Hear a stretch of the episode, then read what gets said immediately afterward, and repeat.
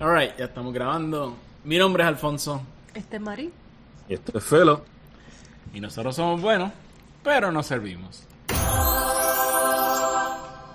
Bienvenidos de vuelta, diablo. Hace tiempo que no hacemos esto. Y.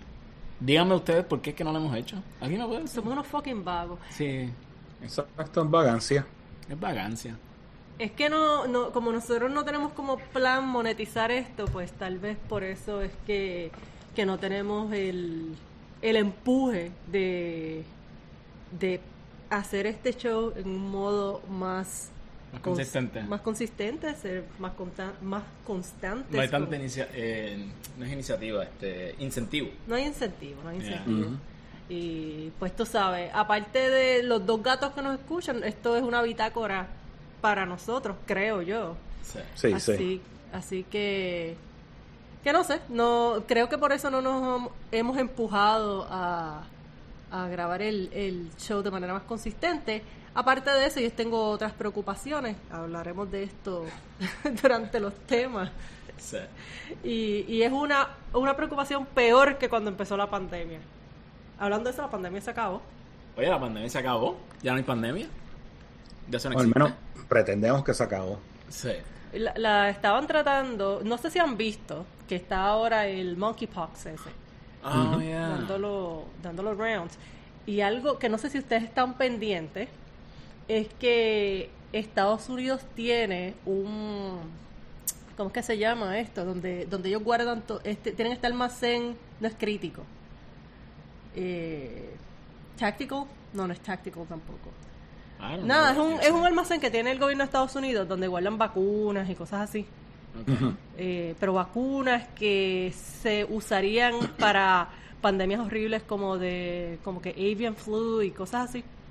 Pues ellos tienen en ese stash tienen eh, vacunas para el smallpox, que es la viruela. Ah, Que pues a nosotros no, no- nunca nos han vacunado con eso porque no tenemos la marca. Eh, no, lo- los abuelos de ustedes, los papás de ustedes deben tener como que, no sé si, si se han fijado, un scar en uno de los brazos, Sí, una cicatriz. una cicatriz en uno Sí, de los brazos, Como redondita. como redondita. Como el tamaño de un dime. Un Sí, sí.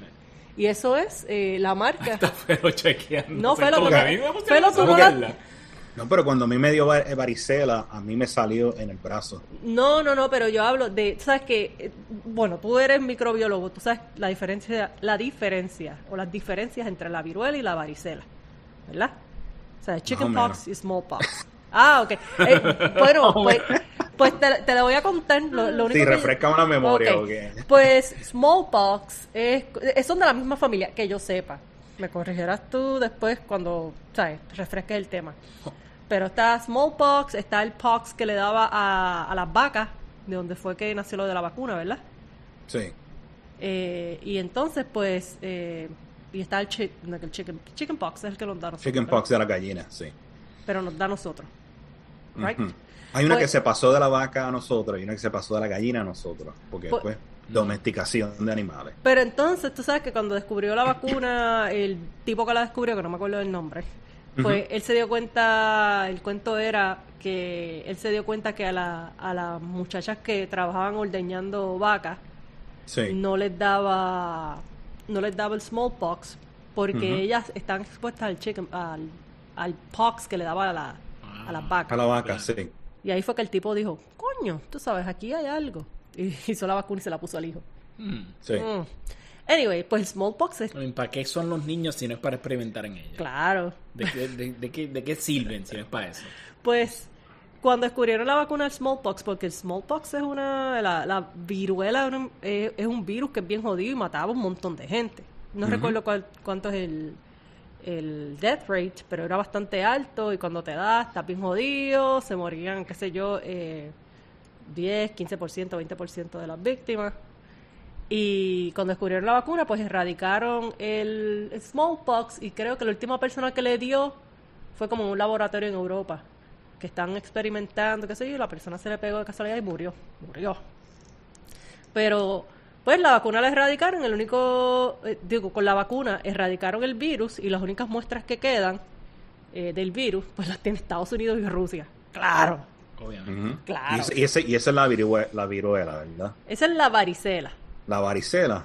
Ok. Digo, perdón, la viruela, la varicela. la me viruela, confundí porque yo misma. cuando yo era chamaco decían varicela. Lo que te daba era varicela. Sí, varicela, mala mía. La viruela le da a los pollos, eh, le da a los humanos Ajá. y también te da varicela. Pero la varicela es la que es mild, excepto que tú me dijiste que a ti La te dio mild. fuerte. A ti te dio fuerte. Sí, Sí, sí. es medio fuerte, sí.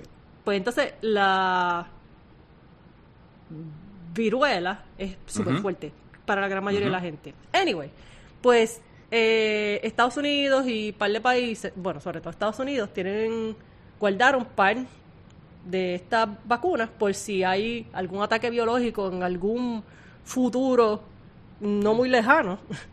Pues por lo menos tienen un stash y pueden vacunar, me imagino que a la gente importante, porque a nosotros no nos va a tocar ninguna fucking vacuna. Sí, dudo que haya una vacuna por cada ciudadano. Excepto que ahora vamos a usar las vacunas para vacunar a la gente y que no les den monkeypox. Mm. Ahí era que quería llegar. Están, op- sí, es como que le están diciendo a la gente que el monkeypox es bien cercano a el smallpox y que la única manera de evitar que haya una epidemia muy grande es vacunando a la gente. Es bien cercano a la varicela.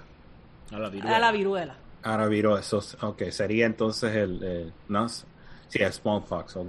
Y no estaban- chickenpox. Sí, y estaban Ok. usando de, del stash ese eh, que se supone nacional, donde, guardas donde guardan cosas importantes, excepto lo que hacía falta para, para la pandemia de COVID, que no había un carajo. Yeah. Pues ahora, supuestamente, ahora hay más vacunas, pero yo me imagino que las vacunas iban a ser para, entonces, los congresistas estos pendejos y el presidente y, y par de riquitillos, porque tú sabes que la vacuna le toca a Bill Gates. A Elon Musk no, porque ahora Elon Musk lo odian. Pero... No, porque ellos tienen, ellos tienen que poner el, andamiaje para hacer los chavos. O sea, tienen que preparar las farmacéuticas, ver quién se va a hacer rico con, con la inversión. O sea, están buscando los inversionistas primero para que entonces ellos inviertan en las, en las infraestructuras y, esa mier- y la manufactura para entonces tirarla por ahí para que darle un contrato al gobierno. O sea, el, el gobierno le da un contrato a ellos, ellos hacen un cojón de dinero y entonces ahí Bill Gates dice, ok, this is good now to go. Green light, porque estamos haciendo dinero con él. ¿Qué, qué tú crees esto de que están, sabes, que están pre- pidiéndole a los padres que vacunen a sus niños de seis meses contra el COVID? Oh my god. Sí, sí, bajaron la, el, como que el permiso, ¿cómo es que se llama usted? El- lo? El approval. Ajá. Sí, yo, en verdad no, A seis meses. no entiendo por qué ahora y no hace como dos años atrás. O sea, para mí es why now. Pero- why, what's different now that is it wasn't different two years ago? Oh. Yo no, yo no, aparte de eso, es que lo que yo no entiendo eh, del, del requisito es que, según yo he entendido, todas las cosas que nos han dicho, porque sabes que ellos siguen moviendo los goalposts, sí, a los niños y a los bebés mm, no les daba COVID, o si les da, les da tan mild que nadie se daba cuenta. Y dependiendo del nivel de, si tú tienes mild a severo, es el nivel de conteo viral que tienes. Así que si lo tienes mild, lo más seguro no se lo pasas a más nadie porque tu conteo viral es bien bajito. ok. ¿Verdad? Pues entonces, Sí. ¿para qué van, o sea, si, ¿para qué van a vacunar nenes si no, o sea, vacunarte no, eh, no es que para el que tú te infectes. Yeah. eh, lo que con lo que brega es con el nivel de, de, de severidad y ya de por sí, ¿sabes? La gran mayoría de los chamaquitos les da mild, pues ¿para qué carajo le van a poner la vacuna entonces? Es No, verdad. No hay como que un... Y no es como que se la pones para evitar que se infecten todo el mundo en la familia, porque el, el count, o sea, el viral count también es tan bajito que como quiera, Sí. es bien poco probable que se lo pasen a los adultos. Yo no entiendo. Tampoco. Either que para mí que no hay necesidad. Yo no he visto nada que me indique a mí eh, que estamos teniendo una, una infección, eh, un gran número de, de niños infectados de ba- babies, básicamente. Seis meses son Seis babies. meses, un Sí. bebé. O sea, yo no, yo no escucho por ahí, oh my god, tenemos una epidemia de babies infectados con COVID, ¿sabes? Yo no Con veo la un necesidad. strain nuevo que, que, los, que los destruye, ¿sabes? Sí. Algo Ajá, así. Pero, pero yo estaba escuchando argumentos. Oh, no. Perdimos a Felo. Perdimos a Felo. y ahora es Ah. todo cool, todo está bien. Oh no, Diferencia. losing fellow. Felo, te estábamos Ah, perdiendo por momentos cortando. ahí. Ajá. Y tú estabas comentando que, que tú no habías visto diferencia con, ¿sabes? Con, eh, eh, con el nivel eh, al cual... De severidad. Sí, el nivel de severidad con... eh, Pero con te, el te COVID cortaste sí. después de eso. Ah, Ok, ok. So, yo no he visto ningún caso, o sea, yo, yo, yo no veo ahora mismo que hay una epidemia de niños infectados. Yo solo mencioné, ¿verdad? Exacto. Y pero yo había escuchado argumentos hace dos años de que era untested, dangerous, blah, blah, blah, para niños pequeños y ahora no hay problema. Y no he visto nada que me explique por qué ahora no hay problema. Si estamos usando las mismas fucking vaccines que estamos usando hace dos años atrás. O sea, esto no es una versión. Aunque ellos están, fíjate, aunque están diciendo que la, la, la cantidad, el, el- la dosis menor ahora. O sea, en cuestión de volumen le están poniendo menos a los babies que a un adulto. That makes Pero- sense. Yeah, that makes sense, but anyway. Sí, pero yo, yo tal vez es que, ¿sabes? Yo, yo estoy poco educada en el asunto porque de verdad no le, no, no le he prestado tanta, tanta atención en detalle, pero que yo recuerde, los niños, ¿sabes? Los niñitos, babitos y qué sé yo, eh, no se... No se, infect, ¿sabes? no se infectaban a un nivel de severidad de mandarlos a ICU, eran casos bien, bien, bien, bien, bien fucking raros. Y yo no entiendo por qué hay que ponerle la vacuna para una enfermedad que afecta más como afectaría a un adulto, que qué sé yo, que te dé la culebrilla. Ajá. O sea, el- no es que a un niñito no le pueda dar la culebrilla, pero es algo bien raro que le dé la culebrilla a un niñito, a un- sobre todo a un bebé. No Así sé que si- no hay que darle un shot a eso. Sí, porque los shots de culebrilla, es más, yo no puedo to- todavía, ninguno de nosotros podemos recibir un shot de culebrilla. Todavía no. Ujú. es a los 50 años. Yo no sé si te dan como que permisos especiales si a ti te, haya, te ha dado ya la culebrilla más temprano en la vida. No sé, no he investigado, pero yo sé que la vacuna, hay dos vacunas y la más temprano que puedes eh, tomar, la, puede, la puedes ir a, a tomar cuando, qué sé yo, cuando cumplen los 50 años. Esa es la más temprano. Que a mí me gustaría que me la pusieran, pero te debo decir que cuando me pusieron hace poco la vacuna de... um, ¿Cómo es que se llama esto? Cuando uno pisa un, un clavo mohoso. Ah, de tétano. De Rabia. tétano. De té- no, de tétano. No, de rabia. Tétano. De tétano. Cuando me pusieron la de la de tétano, mano, me dio duro. Y a mí nunca la vacuna de tétano me había dado duro. Pero cuando fue la última que te la pusiste, eso creo que es a- cada 10 años. Cada 10 años me la pusieron, a- o sea, ya Ella saben- no lo explicó muy bien. Ella lo que está diciendo es que luego de haber que la haya dado COVID, Ah, eso sí. tuvo que refrescarse el de tétano, no me acuerdo por qué carajo. Porque Y- pasaron los 10 años. Ah, yo pensé que era porque algo había pasado. No, no, no, pasaron los 10 No. años. Y, y cuando se la pusieron le dio siete bofetadas. Mano, me tumbó. Nunca me había tumbado la vacuna del, del tétano. Y, Y- le dio hasta el tuete. Mano, me dio duro. ¿Y qué tan pronto te la Le, pusieron? le dolía hasta el ojete. Hasta los jetes. Y- Pero te pusieron la del COVID y rápido te pusieron esa. No, porque, ok, para, para darte el background. Yo me puse la de COVID cuando las empezaron a repartir al principio, al primer corillo de gente que no eran eh, medical workers, ¿verdad? Como en marzo por ahí. Yo, la- yo cogí marzo del 2021, creo que era que están disponibles. Marzo del 2021. 2021, no sé. Sí, marzo del 2021, a abril del 2021, pues tom- la- escogí las dos dosis de Pfizer. Iba a ir a coger la tercera dosis, eh, como que en diciembre del 2021, Algo así. y me dio COVID. Y entonces, pues dije, pues para el carajo, si me dio una versión más avanzada del virus y la vacuna la hicieron con, qué sé yo, las primeras eh, variantes, pues entonces estoy más al día, ¿verdad? Como quiera, tú sabes, hicieron unas pruebas allá en Israel, o qué sé yo, y se dieron cuenta de que ponerle refuerzo a la gente bien cercano a los otros refuerzos no vale la pena. No, no hay ningún cambio. O sea, tienes que esperar más de seis meses. Si los ponen muy juntos, no le das tiempo al, al sistema inmune de, de- de hacer lo que tiene que hacer. ¿Verdad? Pues entonces yo dije, pues para el carajo, voy a esperar seis meses. Pues los seis meses pasaron, no me he puesto un carajo, porque dije, me voy a- mejor me voy a poner la del tétano. Me la puse, digo, el doctor hasta me lo ofreció. El, el doctor me dijo, oye, tienes que tomar la del tétano. Y yo, ok, cool, yo la- me la quería poner. Me la puso, mano, me tumbó como por dos días, heavy, Mm. que me dolía todo. Me dolía hasta el pecho. Eh, Nunca una vacu nunca con la vacuna del tétano. Me Nunca. dolía este ojete. Me dolía este el ojete, bien cabrón.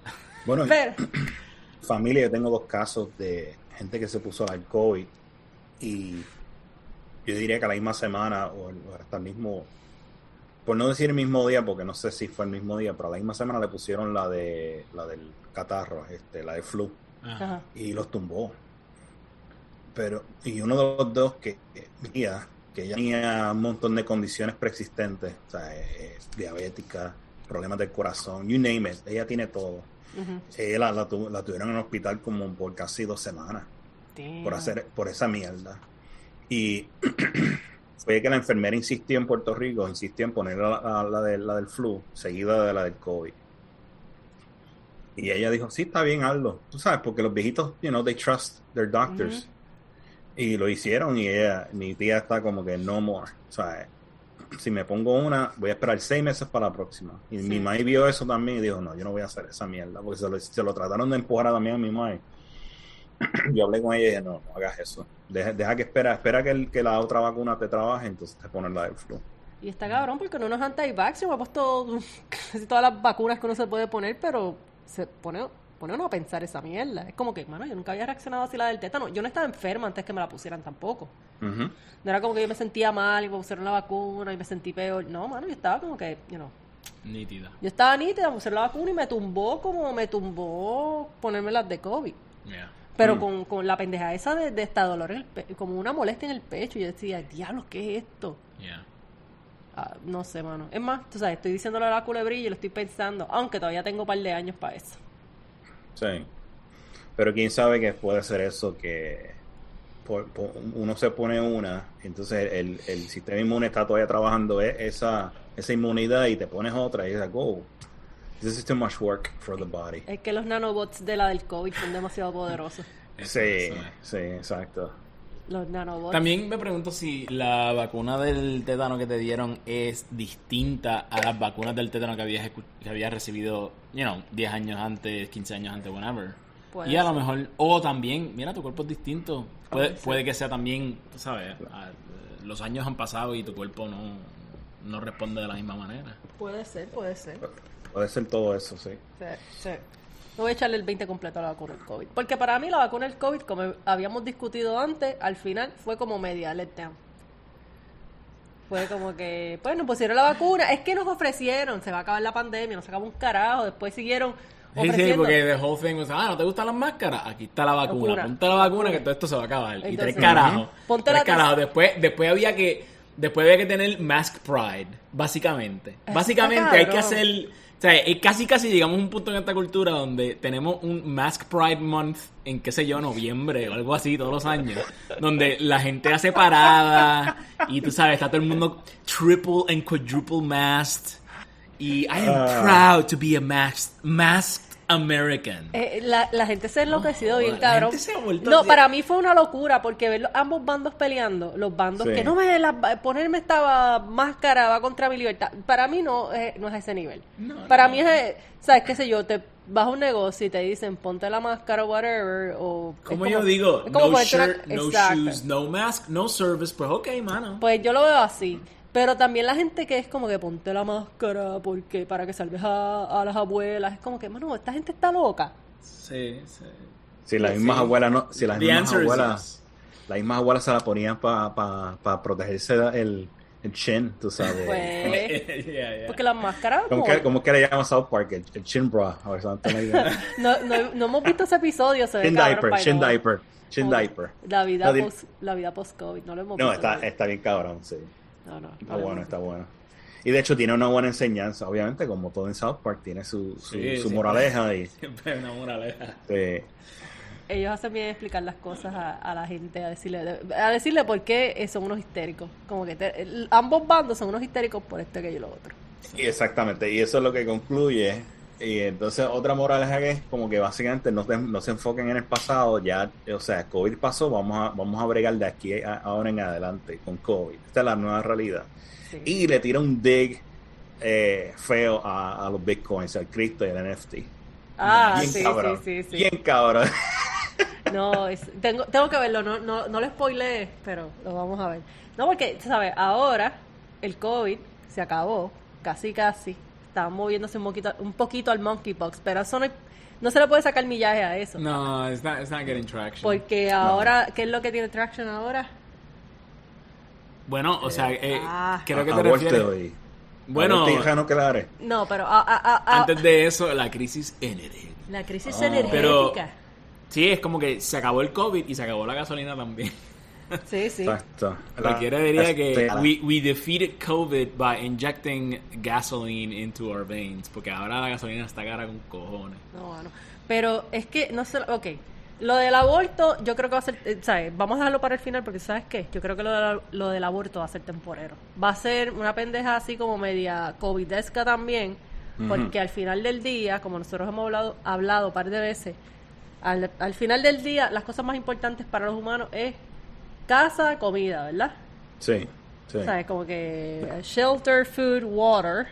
Que ahí está la pendeja esa de la falta de agua en el, en el suroeste de Estados Unidos. Mm. Están quedándose sin agua. Pero no hay algo que afecte de manera más, más directa la falta de agua y comida que la falta de combustible. Sí. Porque, pues, tú sabes, lo necesitas para, ¿sabes? Para poder eh, correr los procesos industriales para, hacer- para hacer fertilizante, lo necesitas para poder eh, ponerle combustible a, a, lo- a la maquinaria que vas a usar para sembrar la comida, recoger la comida, sí. necesitas combustible para, para transportar la comida, transportar el agua. Para ¿sabes? guardarla también, cosas tan sencillas como, ¿sabes? Tienes que tener esto refrigerado, ¿sabes? Para que la Sí. gente vaya a trabajar, porque sabes que en este país no hay fucking sistemas de, de, de mass tran- transportation que valgan la pena, más que en algunas en ciudades selectas, lugares, en algunas sí. ciudades. Pero en Sí. general, la en gran... Portland es bastante. Sí, pero la... Sí, en- bastante bueno. eh, por eso estoy diciendo en algunas ciudades, pero en general, Eh, ¿sabes? Aquí tú te tienes que montar en un carro y guiar, ¿sabes? Si vas para lejos, Sí. eh, a trabajar. Y si no trabajas, no comes. ¿Verdad? Sí. sí. Entonces, pues, ahora con la pendeja de, de, de la guerra, que si se han fijado, eh, está tratando de todas maneras el Partido Demócrata de echarle el 20 a, a Putin completamente, pero no lo ha funcionado. Lo- Es que eso, eso es lo de ellos, echarle la culpa a otra gente. pero está, Sí. ca- está cabrón porque eso lo vimos con Trump, ¿verdad?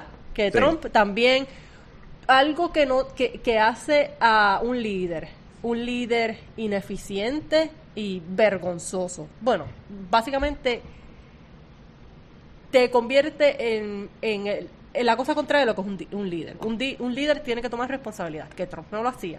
Y que No, está haciendo no. Biden lo mismo, no está tomando no. responsabilidad. Puede que sea culpa de él, puede que no sea culpa de él, pero no importa. Él es el presidente de Estados Unidos.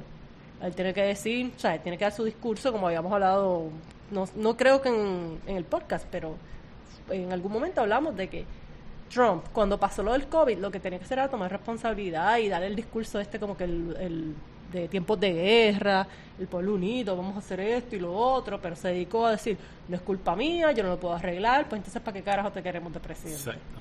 Aunque no lo puedas What arreglar. good are you? Exacto, aunque no lo puedas arreglar, porque en el fondo... Pero en no el caso de. Biden, lo siento. En Este, este es uno de esos pocos raros casos donde el precio de la gasolina sí tiene que ver con lo que el presidente está haciendo. Aunque no Porque fuese- las- las sanciones no están ayudando. Bueno, sí, es, es verdad. Y, Eh, la, y, la- y este push por la- lo- las ayudas a Ucrania mm, no están ayudando a la inflación. Ah, lo no, cual no. no ayuda al precio de la gasolina tampoco. Sí, pero eh, los precios ya están subiendo desde antes. Sí hicieron un par de cosas porque... Esta es la pendeja. Es verdad, ellos hicieron cosas para que el precio de la gasolina subiese por diseño. Lo querían hacer así porque cuando el precio de la gasolina está bien alto, ¿qué pasa? Los precios de... De todo. No, los pre- no, ellos no esperaban que iba a inflarse todo a la misma vez porque lo han dicho como que la inflación iba a ser transitoria. Pero lo que querían hacer, sí, lo que querían hacer, según yo he notado, era lo mismo que querí- que hizo Obama back in the day cuando le puso como que un como que le puso deadlines a la a como que a los coal miners y algunos eh, coal generation plants tienen que cerrar porque quieren ser, eh, reducir emisiones. Pues Sí. lo que pasó para esa época fue que los precios del, de la gasolina subieron con cojones. No, no sé si ustedes se acuerdan que para echar gasolina al carro en los 2005, 2008 por ahí la gasolina estaba cara. No sí, me tanto acuerdo como de eso. ahora. Yo me acuerdo de eso, sí. Y eso fue por diseño, porque entonces pues Pero eso no fue Obama. sí, Obama era Sí. presidente para esa época. No, eso era George No. Bush. 2005 era George Bush. Eso era Bush Jr. No, espérate, O espérate. Bush eh, hijo. Es verdad, es verdad. Sí. Pero para la época de Obama, la gasolina estaba cara todavía, pero él lo hizo por diseño, eso era lo que quería decir yo. Hmm. No, no, no sé, ¿era 2005, 2008 No, o no, era no. 2008 en No, adelante? es que sí, yo también de ahí en adelante. Es que yo me acuerdo que en Puerto Rico sí, la gasolina estaba cara para esa época, pero fue la cuando estaba la guerra del Golfo. No, la guerra del Golfo, la guerra de Irak. Mezclando de cosas.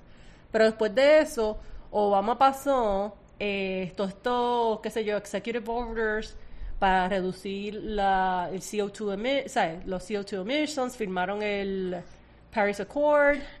eh, y entonces para tú poder mover a la gente que compre vehículos eléctricos, eh, a las Ah, El Cash for Clunkers.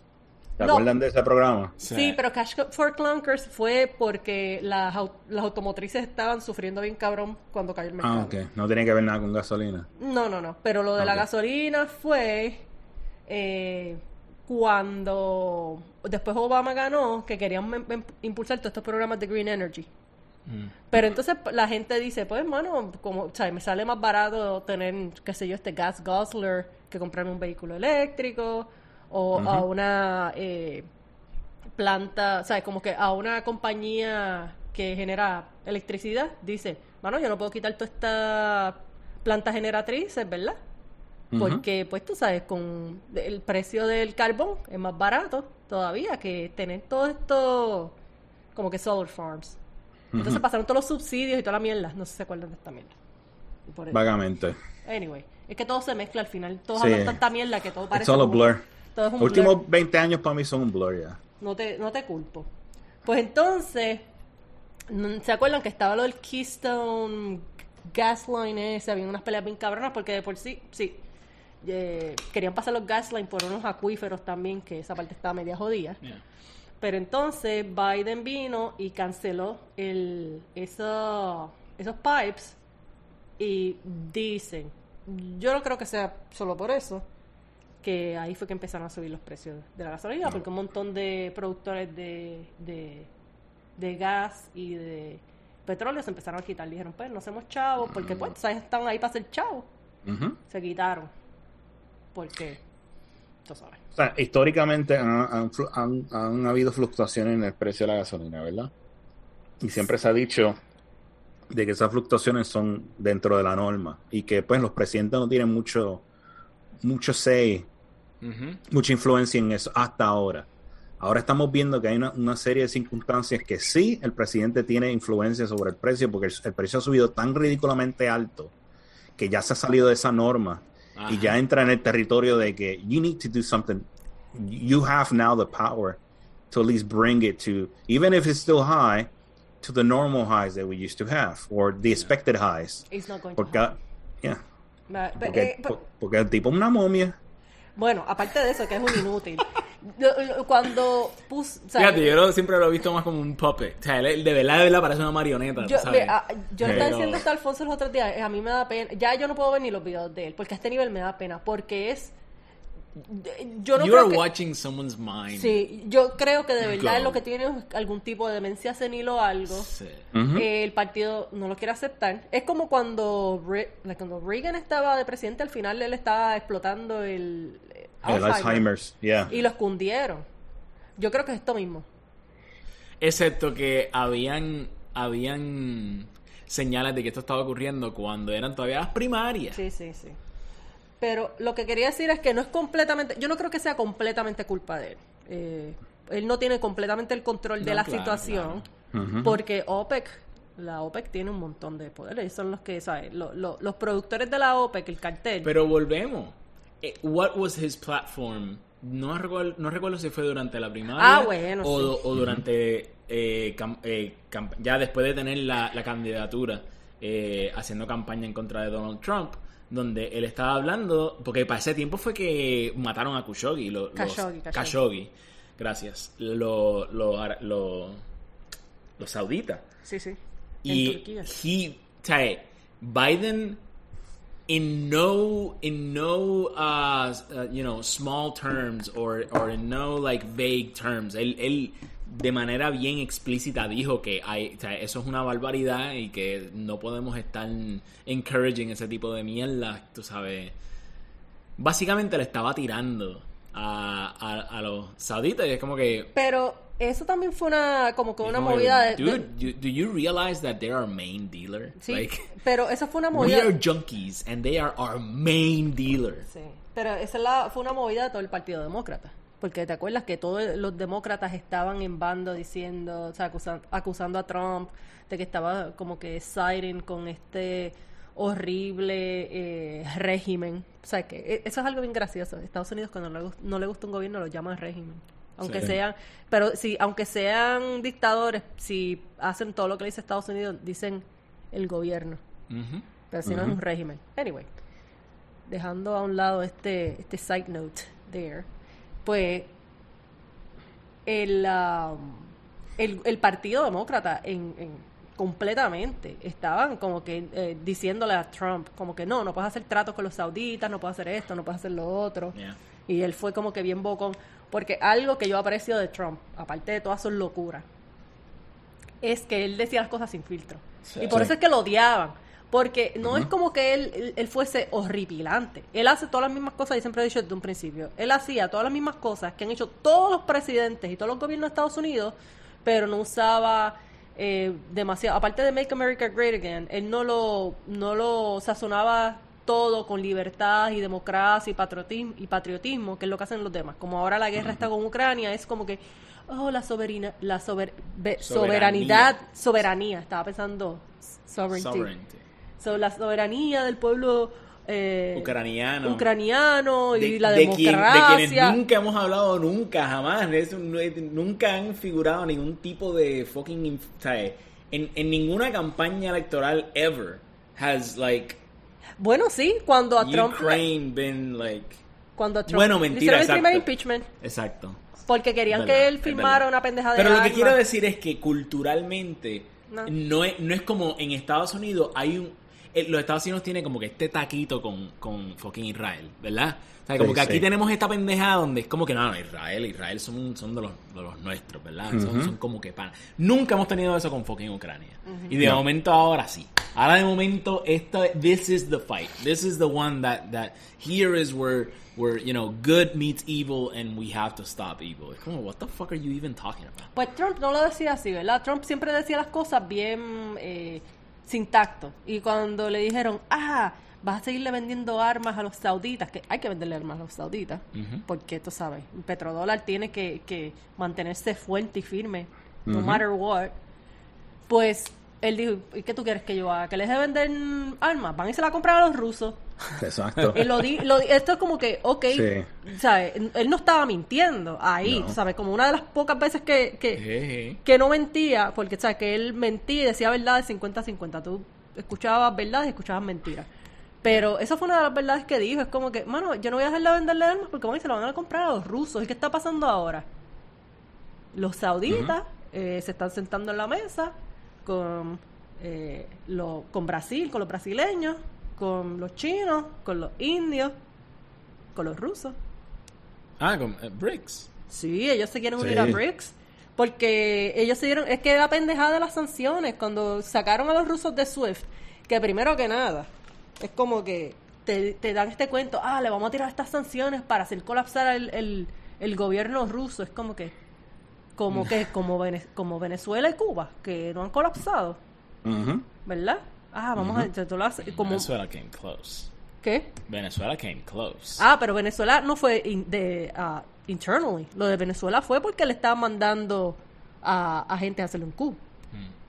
Trataron Sí, sí, con entiendo, Guaidó. pero lo que me refiero es que las sanciones sí afectaron bien cabrón Sí, pero la disponibilidad de muchos bienes. sí, pero ellos lo que querían, lo que ellos quieren con las sanciones es tumbar al, al gobierno de Sí, obviamente. Y eso no le funcionó. Eso no le funcionó, es verdad. Eh, Lo que tienes un montón de miseria entre la gente, siempre lo han hecho, lo hicieron con Irak, se lo hicieron en Irán, qué sé yo.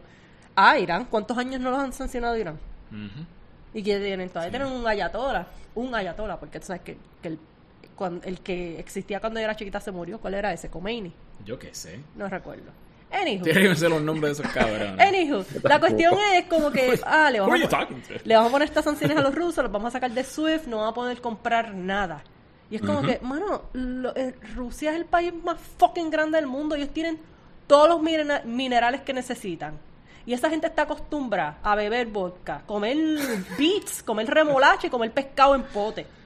Sí. Esa gente está acostumbrada a vivir A una vida bien dura. una sí. vida bien dura. Me fumo, ah, tengo hambre, me fumo más, más cigarrillos Sí. y Ajá. mato el hambre. ¿Tú, tú has visto dónde esa gente vive? Un- en una fucking nevera. Eh. 10 meses del año. Y es como que nosotros no tenemos el nivel de, de resistencia. No tenemos el grit jamás. No, No, no, lo tenemos. Como pueblo, tú sabes, como pueblo. O, o- o sea, esa gente tienen como... Esa gente están acostumbrados a que cada vez que los, in- que los han invadido en la historia ha sido por el mismo sitio.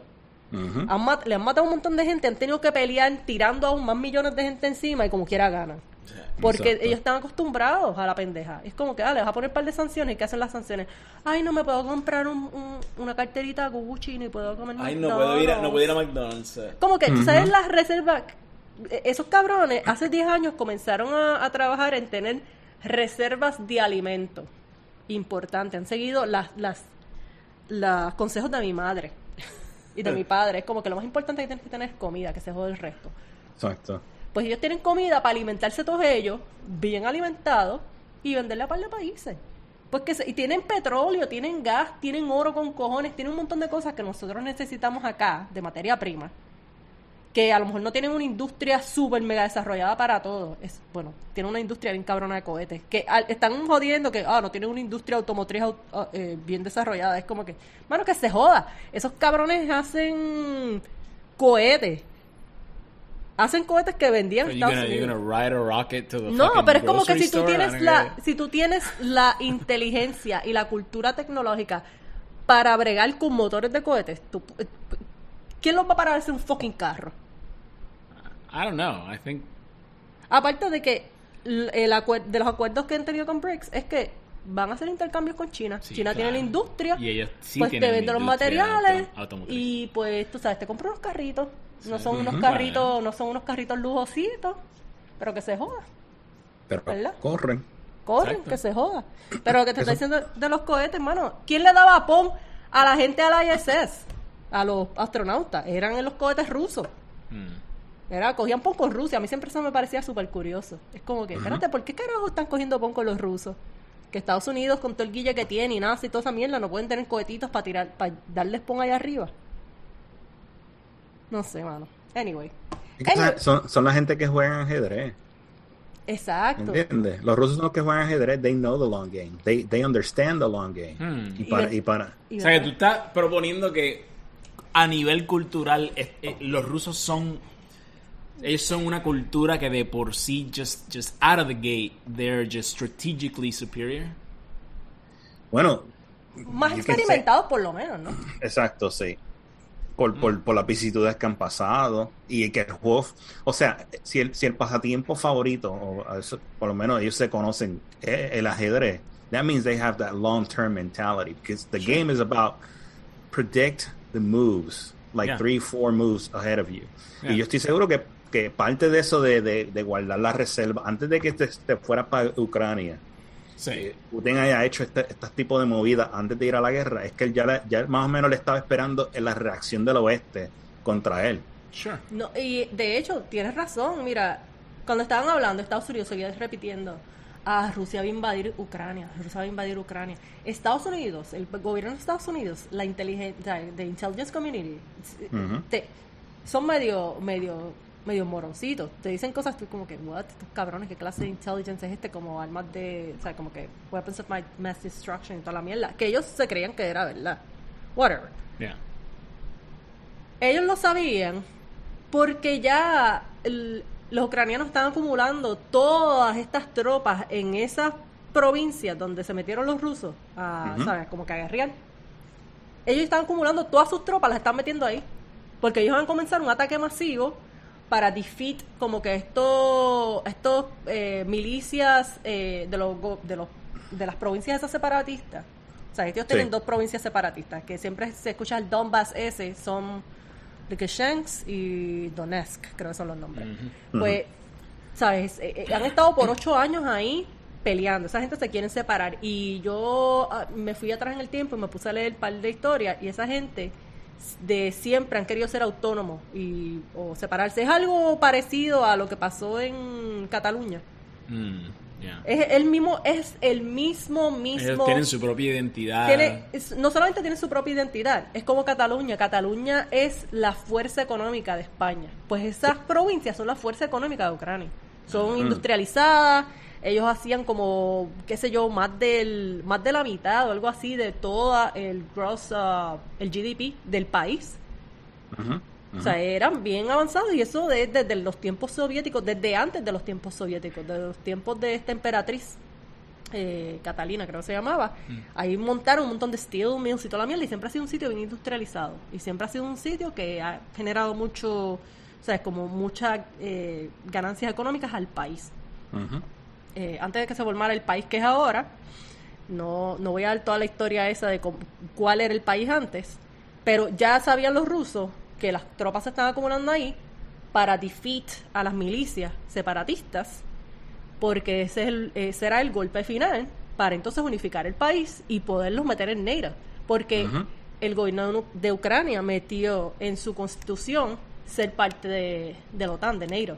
Mm. Y eso es lo que siempre Rusia desde el 2008 han dicho, no puedes, Ucrania no puede estar en NATO, jamás. Right, pues entonces tendríamos a NATO en nuestra frontera. Sí. Sí, eso fue el red line que ellos tiraron. Lo tiraron en el 2008. Desde el 2008 ellos llegan diciendo lo mismo. No fue que a ellos les gustó que, que Neiro creciera durante todo, ¿sabes? Lo- eh, ¿sabes?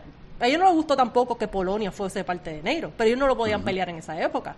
Porque cuando empezó, eh, creo que fue Bush, hijo, me cago en su madre, que empezaron a, a invitar gente a Neiro, países que no tienen, que lo que tienen son unas porquerías de ejército, que no es como que tienes, tienes tropas para pelear en una guerra eh, terrestre. Es como que por lo que quiero es este canto para meter aquí mis misiles nucleares y llegarle más rápido a Rusia. Exacto. Pues para los rusos siempre dijeron, no, estos cabrones no pueden ser parte de Negro, no pueden ser parte de Negro, no pueden ser parte de Negro. Cuando ellos vieron que las tropas se acumularon, ahí dijeron, pues nos tenemos que meter. Porque es como que o me meto o me meto. Que pues sabes que, que está que esté la discusión esta moralista de que no se puede invadir un país soberano y qué sé yo qué carajo Estados Unidos es el menos en este mundo que debería hacer ese discurso y tampoco Francia ni Francia ni Estados Unidos ni ni UK porque si hay par de cabrones que le importa un bicho La la, soberanía de, de- un país sí, sí. la soberanía de un país son esos tres porque los franceses estuvieron en cahoots con Estados Unidos para meterse en Libia joder ¿Y qué pasó en Libia? Eso lo vio todo el mundo en cámara, que fue bastante gráfico. Sí. ¿Y por qué fue? Todo el mundo también lo sabe. No fue porque Gaddafi era un terrible dictador, porque Estados Unidos nunca tuvo problemas con él antes cuando él hacía lo que, lo que Estados Unidos quería. Aunque fuese un dictador de los cojones, porque no fue como que Gaddafi eh, era primero un líder democrático que después se convirtió en un dictador. A lo que jodió a Gaddafi porque dijo, pues Estados Unidos, vete al carajo, yo voy a vender mi petróleo a cambio de oro. Y ahí, pues olvídate, vamos a liberar al pueblo libanés, no, libanés, eh, Libia, Libia. libio. El pueblo libio. Dije pueblo libanés, pero... Sí, pero es es libio, sí. El libio, el pueblo Ah, libio. eso es un anglicismo. En el, el Lebanon, ya. Ay, cuando escuchas uno también como que... no, déjame los cuentos estos para el carajo. Yo no estoy diciendo que Rusia sean unos ángeles porque no lo son. Se ven bastante scary los cabrones.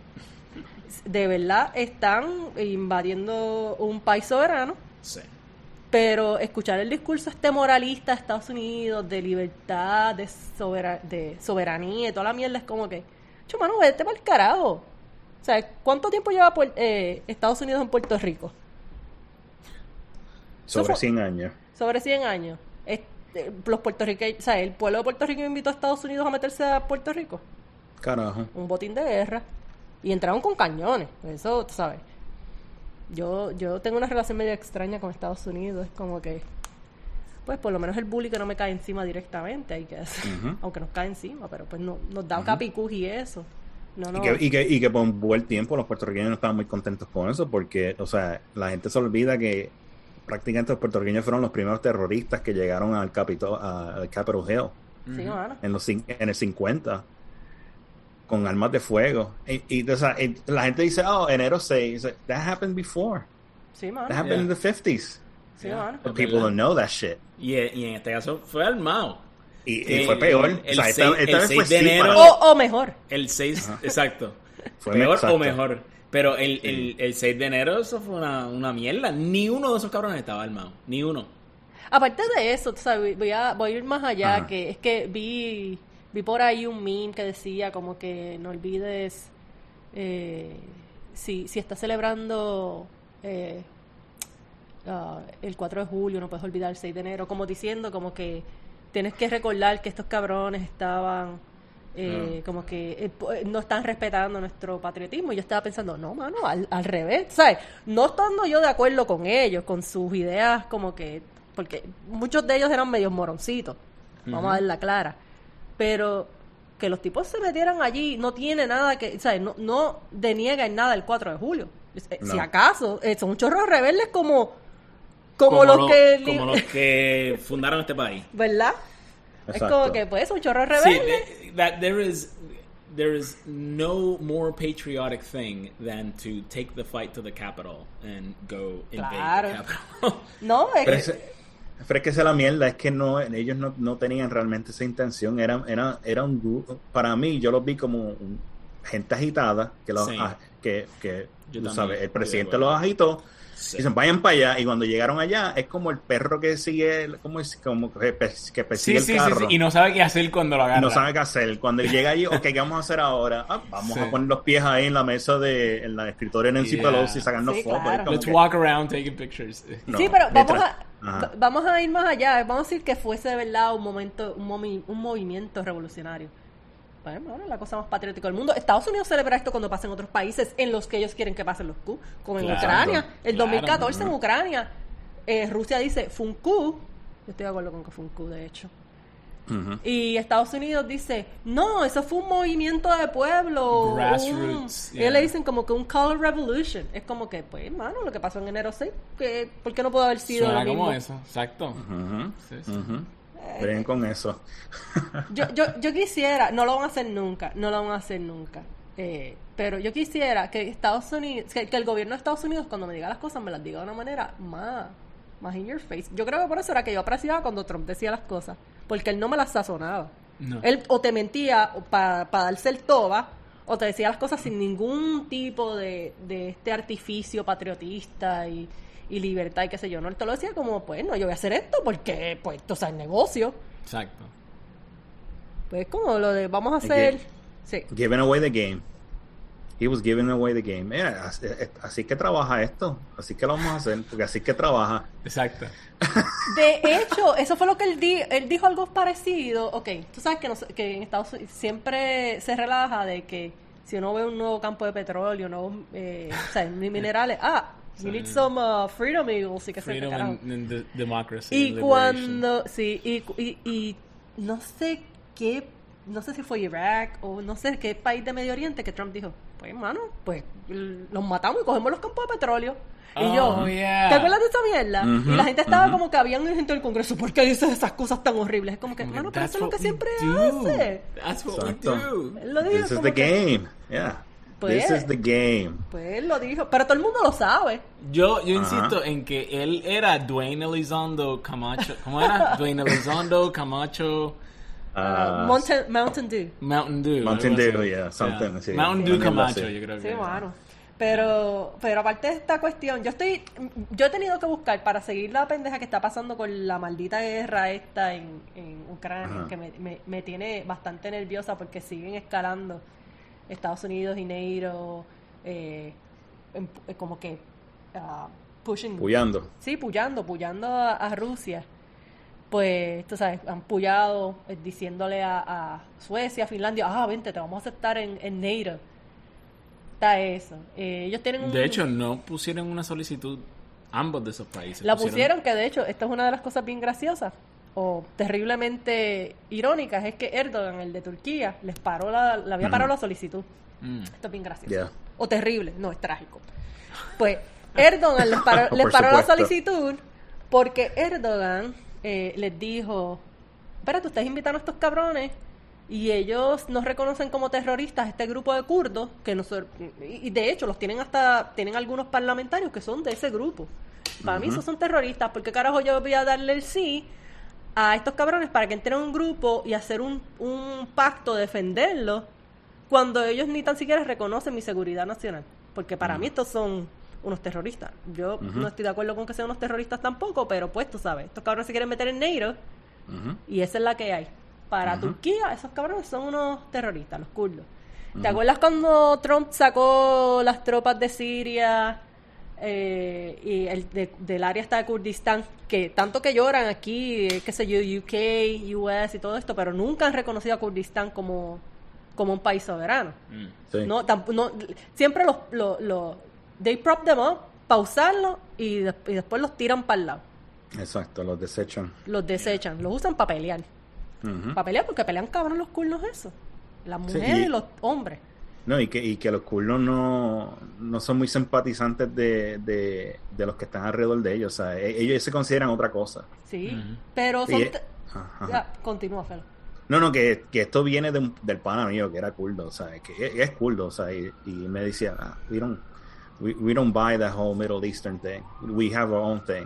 O sea, nosotros tenemos, culturalmente somos Middle Eastern, pero a la misma vez de- ellos decían, nosotros somos otra cosa. Y pues, y siempre tienen esa, ese, ese roce con, con los iraquíes, con los turcos, por esa mierda. ¿Y qué, Ah. ¿Y qué ha pasado? Eso mismo lo usa Estados Unidos y Ajá. los británicos para pa, pa darle armas y ah, vete y pelea y qué sé qué carajo. Y los kurdos dicen, ok, vamos a pelear y qué sé qué carajo. Nunca les reconocen la soberana, la, la Soberanía. soberanía del país. Que lo quiere decir Ujú. como que en italiano, mano. Qué bastre. ¿Qué cojones? Pues eh, nunca les reconocen la soberanía. Eh, los usan para pelear. Ah, los usan para pelear con todo el mundo, con los iraquíes, eh, con, los, con los de Irán, con los turcos, que son parte de NATO, son aliados, pero también los tiran para allá a pelear. Pues los turcos les dijeron a los finlandeses y a los, y a los suecos, ah, no doy mi sí a menos que tú hagas esto y me extradites gente y todo. Oye, adivina qué. Tanto que pelearon, no, nosotros podemos hacer eso y ya. Le dijeron que sí. Y los turcos dijeron, ah, pues cool. Eh, o sea, hace dos o tres años, cuando Trump sacó las tropas y abandonó a nuestros aliados más queridos, los. eh, um, ¿Sirios? lo- no los sirios, lo acabo de decir el nombre, los kurdos. Los kurdos. Lo- cuando abandonó a los kurdos, eso fue una traición. Él es un tipo horrible. Eh, abandonó a, esto- a estos aliados tan leales. ¿Y qué pasó para aceptar a, a Suecia y Finlandia en negro? Los tiraron para el lado. ¿Y no fue Trump? Eh, yo no sé, los kurdos deberían usar, aparte de su, de su eh, valentía y, y, y- y skills para guerrear, deberían sentarse de vez en cuando y pensar, coño, estos cabrones nos llevan cogiendo de pendejos hace tanto tiempo que a lo mejor, a pesar de que yo no me llevo tanto con estos vecinos del lado, con los que tengo que hacer acuerdos con los vecinos del lado. Porque estos otros cabrones, they don't have my, my interests in- Yeah. at hand. Es como que me tiran para el lado cuando, cuando, cuando no les conviene. Y ahora quieren a Finlandia y Suecia, así que tiraron los kurdos para el lado. Ujú. So, eso decía. Pues están haciendo todas estas mierdas, están escalando la situación. Y la última es que eh, están diciendo que Estados Unidos no solamente, ¿sabes? Algunos grupitos, eh, pero se está convirtiendo esto en un- algo un poquito más mainstream. Están diciendo que Estados Unidos puede ganar una guerra nuclear. Dios mío. Nobody Sí, porque hay, ganadores y perdedores en una guerra Sí, nuclear. sí. ¿Te acuerdas que nosotros pasamos décadas y décadas y habían, habían diplomatas y habían personas que, ¿sabes? que sabían mucho más que nosotros de estos temas? Ajá. Eh, hablando de, ¿sabes? Hablando de deterrence. El, el deterrence no se tenía ni que hablar de una manera explícita. Se sabía, se sabe, ah, se está olvidando, que Estados Unidos y Rusia nunca se deben enfrentar directamente en ningún campo de batalla. Sí. ¿Por qué? Por mutually assured destruction. ¿verdad? ¿Verdad? Exacto. Pero hay una nueva escuela de pensamiento que piensa pues que si pues usamos eh, estas bombas tácticas y hacemos así así, pues la podemos ganar. Sí, porque Así esto no va a escalar. No va a no escalar más, allá de, de- de bombas estratégicas. Bueno, porque lo que pasa es que eh, los rusos van a ver el horror y van a decir, tenemos que parar. Mm. Y, y- y, oye, Sí, los sensatos. deberíamos, Sensatos. sí, sí, deberíamos desarmarnos, parar esta agresión y, y and put down our weapons. That's what we should do. Pues, Exacto. eh, eh, lo que está cabrón es que nosotros estábamos hablando ahorita, nosotros no somos los más Como, eruditos. perdona, es como único funciona esa teoría de que nosotros podemos Sí. ganar, tú sabes, con dos o tres tactical nukes. Que eso es lo otro que me encanta, me encanta como están romantizando esta idea de eh, del tactical nuke as if it was any special kind of nuke. It's a fucking nuke. It's a fucking nuke. You're gonna obliterate some city and kill millions of people. Sí, pero or que- maybe hundreds of thousands Eh, eh, of civilians and and the rest of the world is just going to go oh oh okay well that's over now Sí. no Es que ellos lo quieren explicar. Primero que nada, eh, tengo que, que, que recalcar el, el hecho de que está cabrón que nosotros, un chorro de, de ignorantes íbaros, que no sabemos Um, así. speak for yourself. No, no, pues Mira, de- que, de la que- que rosa. no, que no, nosotros no estudiamos la cultura rusa, nosotros no conocemos la cultura rusa como por ejemplo la, cono- la, cono- la conocían par de estos eh, intelectuales que eran parte de, ¿sabes? Como que de los cuerpos diplomáticos back in the day, los que came up with mutual deterrence, los que came up con, qué sé yo, NATO no puede seguirse empujando hacia, hacia el este, sí, hacia el este. Eh, y, ¿sabes? Estudiar la cultura era entender por qué hacer ciertas cosas o no. Tú no la puedes Sí. estudiar ahora porque te consideran un traidor, eres un... eh, te gustan los rusos, cásate con ellos. ¿Sabes? Como que te conviertes... so dumb Yo he escuchado en, en estos programas italianos que hay, hay un término para las personas que estudian la cultura rusa, que lo estudian para conocer este pueblo, ¿verdad? Y pues lo quieres conocer para poder hacer tus movidas ejetrescas, ¿verdad? Eh, y les llaman filoputinianos, amantes de Putin. wow. Y esta gente no está defendiendo a Putin. está- Putin lovers Putin lovers. Y es como que, y en la prensa había un par de estos intelectuales que han hablado de que, mano, la NATO metió las patas bien cabrón eh, eh, moviéndose hacia el este, ¿sabes? Sí. Esto, esto para esta gente es, es un, una pendejada bien heavy de, de seguridad nacional. Ellos lo han dicho desde hace años, ¿por qué hiciste esto? Ah, no, soberanidad, digo, so- soberanía y toda la mierda, que sé qué carajo.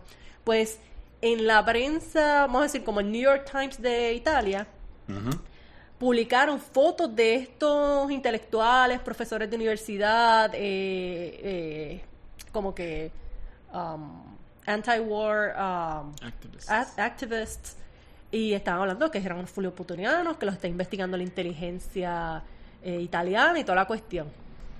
Mano, qué cojones. Y, y hay un, un reperpero, o sea, con la prensa también, como que, espérate, eh, ustedes están criticando que en Rusia no se pueden hablar de estos temas porque te, te catalogan de traidor, te censuran y toda la mierda. Ustedes están haciendo la misma mierda, pero entonces nosotros somos menos malos que, lo, que el gobierno ruso que está haciéndole lo mismo a la gente que se está quejando. No me jodan, mano. Pues está cabrón. Eh, Y lo mismo está pasando acá. Yo creo que ya no existen así eh, voces antiguerra acá. No hay. Mira, los otros días yo vi un solitario muchacho hace como dos o tres meses para una esquina con un letrero que decía: Estamos caminando lentamente a una guerra nuclear.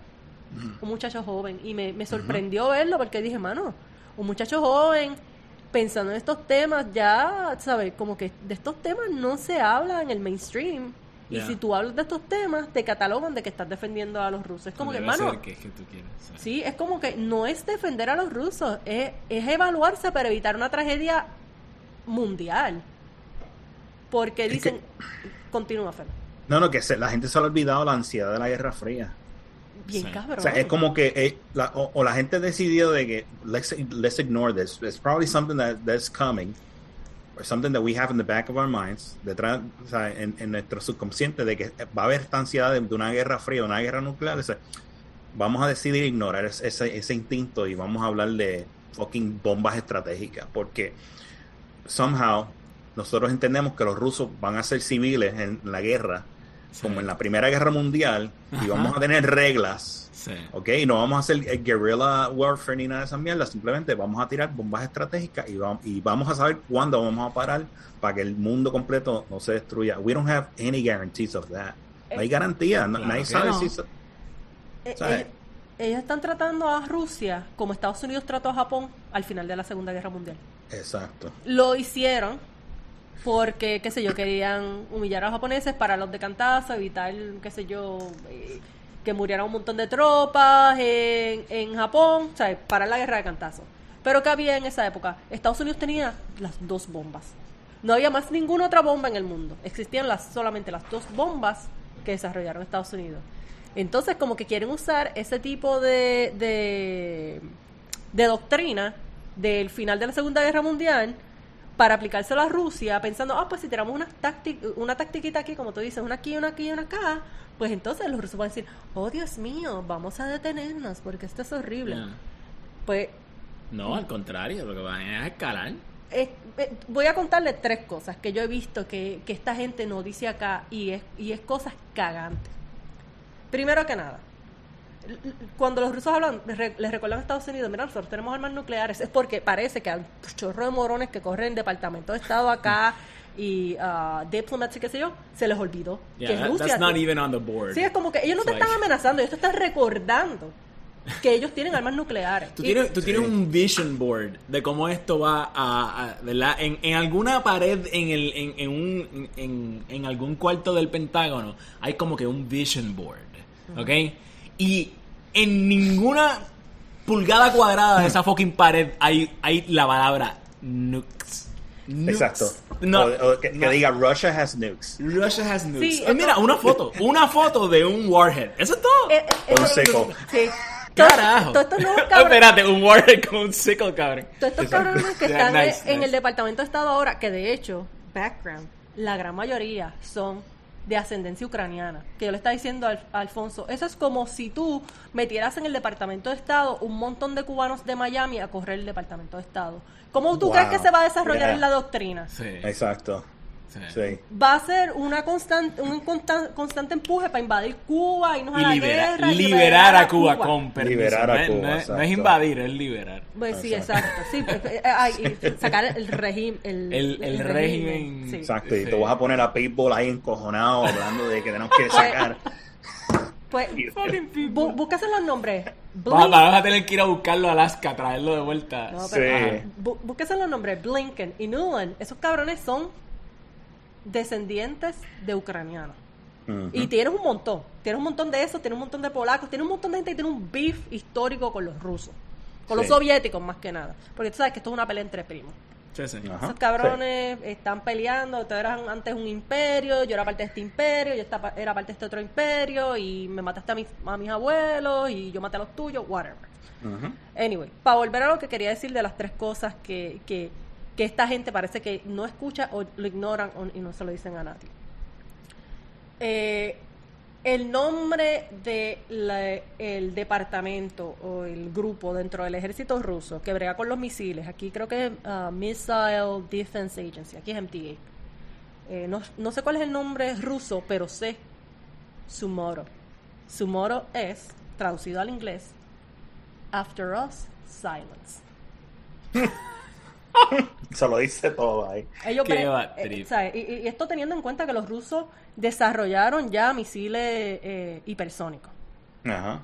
Eh, ah, desarrollaron misiles hipersónicos porque Bush Jr., en su gran sabiduría con Cheney, se salieron de un acuerdo porque Estados Unidos es, Dios mío, no hagas nunca un trato con Estados Unidos porque haces un trato con uno que lo hace en buena fe y viene el otro cabrón y dice, ah, no, rompe ese trato, sácalo para el carajo porque a mí no me gusta, que fue lo que hizo Trump con el, con el trato ese, el, el El- nuclear deal Ah. Ajá, Sí, Para- eh, con Irán. No, con Irán. Con Ah, Irán. ok, con sí, Irán, exacto. Uno desarrolló un trato, el otro lo quitó. Neiro, uno hizo un trato que el, el error que cometió Gorbachev fue no firmarlo, pero ahí eh, ah, meeting notes de esas reuniones donde decían, nosotros le dijimos, le, le, le- le prometimos a los eh, soviéticos que no se iba a mover la línea más allá de Alemania, porque Alemania al ser reunificada iba a formar toda parte de NATO, pero más ningún otro de los países del bloque soviético, o sea, Ujú. de la cortina de hierro.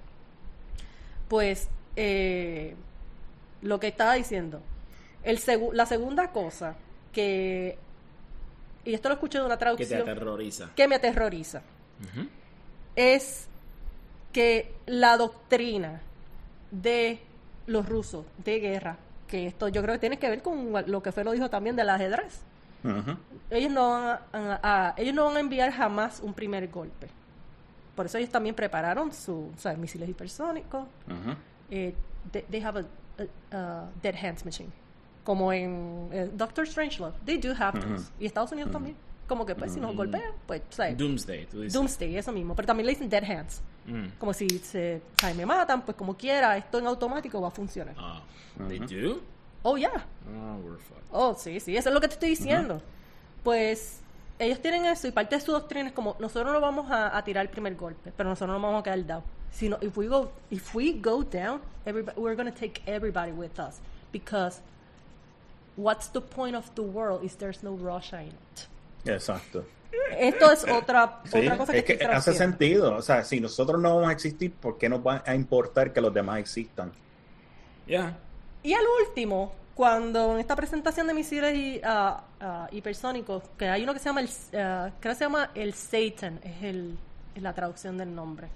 Le puedes poner, no recuerdo So cuándo. apt. So Yeah. Como, apt. como your friendly local Satanist. Yeah, tiene un... Aquí hay una, aquí hay una tienda Ajá. que ellos venden eh, setas, ¿verdad? Como like mushrooms. Like Satan. No, but not mushrooms for like hallucinogenic, you know. No, no, no, Just it's a, it's a vegan restaurant. Right, right. It's a vegan restaurant. Okay, Vegan okay. restaurant. And they, the name of the restaurant is Your Friendly Local Satanist. Pero Satan está Porque escrito como Satan. Satan. La receta. Ah, Como ok, como el- la receta.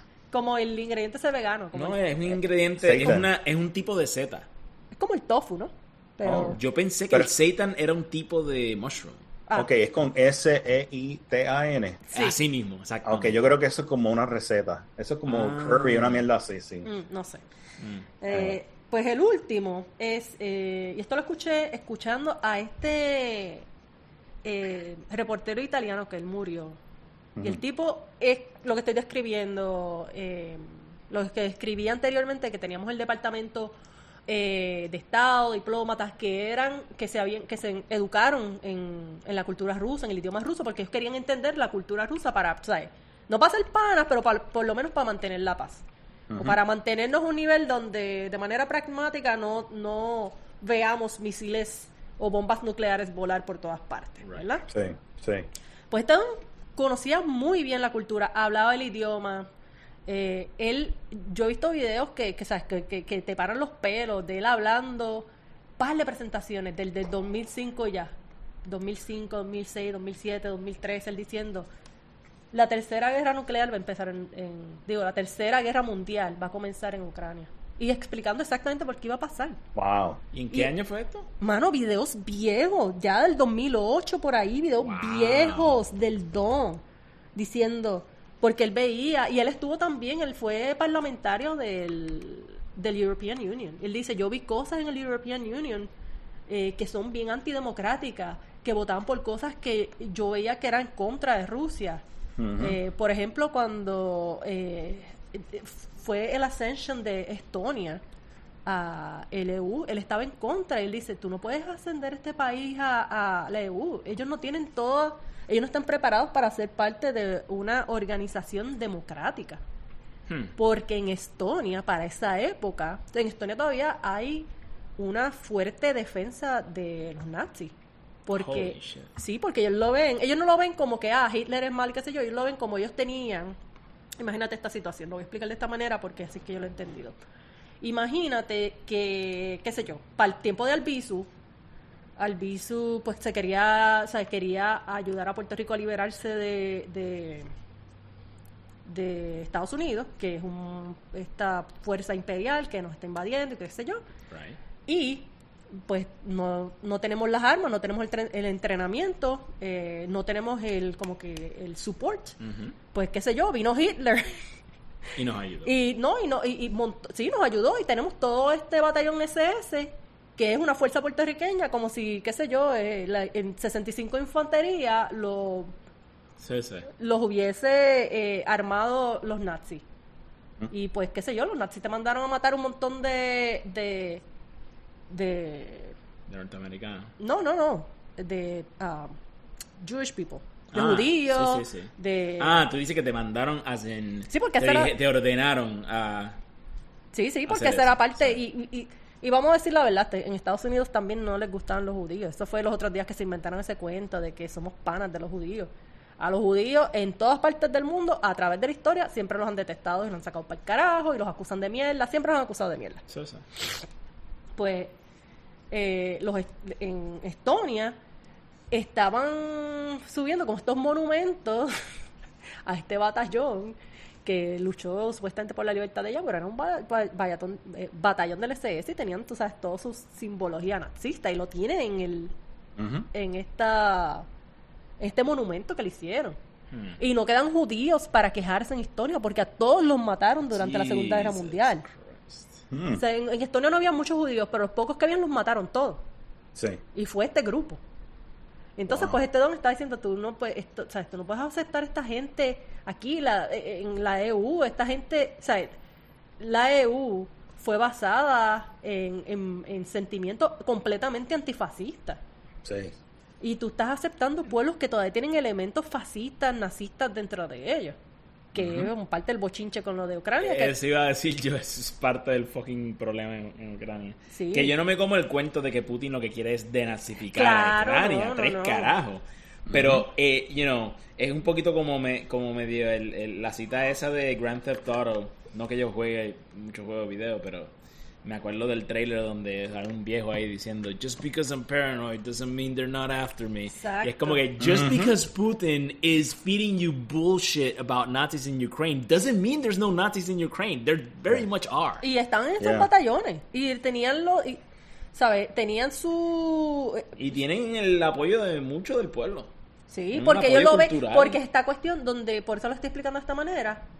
Ah, ok, pero ellos son los que nos están ayudando a, a liberarnos. Sí, pero son nazistas también, cabrón. Es como que podemos decir que Albizu, o sea, en este ejemplo extraño que yo di, qué sé yo, liberó Puerto Rico, o ayudó a liberarlo y whatever. Pero hizo un pacto con los nazis. Sí, pero es un nazista al Right, final del día, ¿no? Yeah. Y yo pensaba que todo, la cosa más evil del mundo era eh, Hitler y Nazi, que a, a nivel que están comparando a Putin con Hitler, pero a la misma vez estamos armando a gente que anda por ahí con suástica, Yeah. tatuada. Mano, yo los he visto, he visto los videos de estos cabrones porque ahora, ¿sabes? Le están dando una pela bien cabrón, que eso tú no lo ves aquí tampoco. Te enseñan que los rusos están sufriendo, que sé qué carajo, que lo han cogido para de cantazos, pero están ganando la guerra por obvios mo- o sea, obvias razones. Las razones ni se explican por qué están ganando. Pero cuando han atrapado algunos de estos batallones, que tienes que irte a como que a, a, mm, canales independientes que nadie los conoce, que a lo mejor ves un comentario en otro, en otro video de un canal más y llegas a ese canal y ves los videos. Porque suben muchos videos de Telegram, que yo no uso Telegram. Y tú ves cuando, qué sé yo, están los, los rusos atraparon uno de estos batallones en batalla y los hacen desnudarse porque ellos quieren saber cuáles son los nazis. Sí. Porque Los los que- tatuajes. Sí, mano. Y están, ta- mano, tatuajes gigantescos de Hitler, de... Y, no- y más de uno, tú sabes, como que tengo el SS aquí, tengo la águila acá, tengo el fucking el la swastika por acá, tengo el Black Sun, tengo, tú La sabes, SS. tengo un portrait de cuando fucking Hitler era un bebé, tú sabes, ¿no?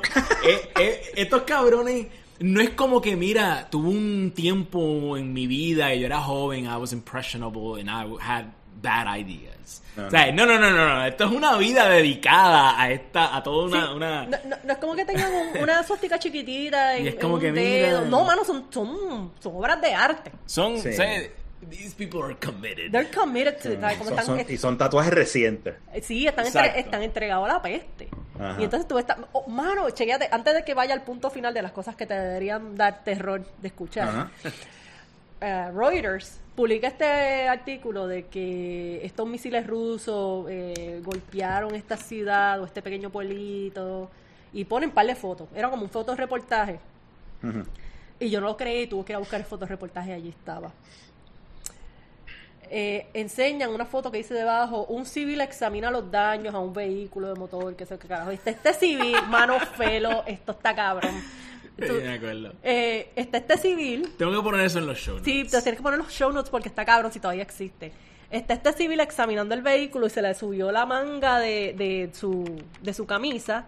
Ajá. Y tiene como un tatuaje. Mano, es el armband este que se ponía el- con el uniforme de los nazis. La- el armband con la suástica bien grande, Sí, bien fucking sí. grande. Y tú como que, eso es un civil. Eso no es ni tan siquiera uno de estos batallones como que, Ajá. qué sé yo, formados como si fuese el Stonefront de acá. No es un tipo que anda por ahí por la vida. exa- ¿What? Está cabrón, para tú poner, para ponerte ese armband, tú tienes que de verdad querer, Sí. sabes, que todo el mundo sepa que tú eres de... Pero para tatuártelo, cabrón. Y que te coja Reuters, porque no fue que tampoco con- no fue que tampoco fue Russia Today que tiró la foto y la puso, Y fue Reuters. lo más cabrón es que yo les creo que eso es un ciudadano normal.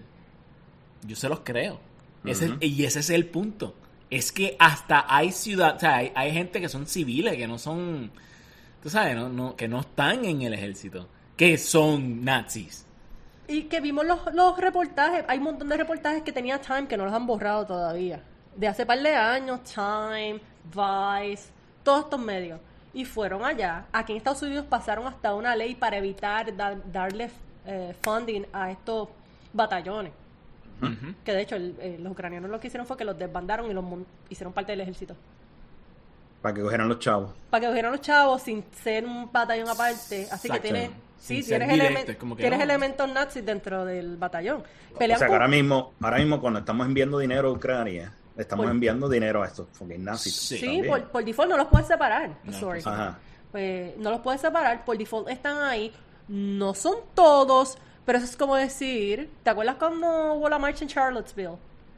Y le pasaron por encima a una gente que estaban protestando Sí, sí. y había un par de, Sí, de, de- había un par de neonazistas, había un par de estos grupos Tiki de ultraderecha. Eh, que- sí, ahí fue el Tiki Torch. Mano, ok, vamos para atrás. En Ucrania es normal que hayan Tiki Torch uh, parades de eso. Ok, wow. Que tú sabes nadie- que, que en sí, sí. Charlottesville todo el mundo lo vio y dijo, Marto, es un chorro de nazis que están marchando ahí y que cuando Trump dijo, pues alguna de esa gente y dio como que esta excusa de que no eran todos y le Eso no son es a cierto. mierda a la gente. Eso no es cierto, pero ok. Sí, pero él lo, él lo, eh, lo estoy parafraseando, yo sé lo que él dijo, pero estoy parafraseando lo que él dijo. Que There's good people on both sides.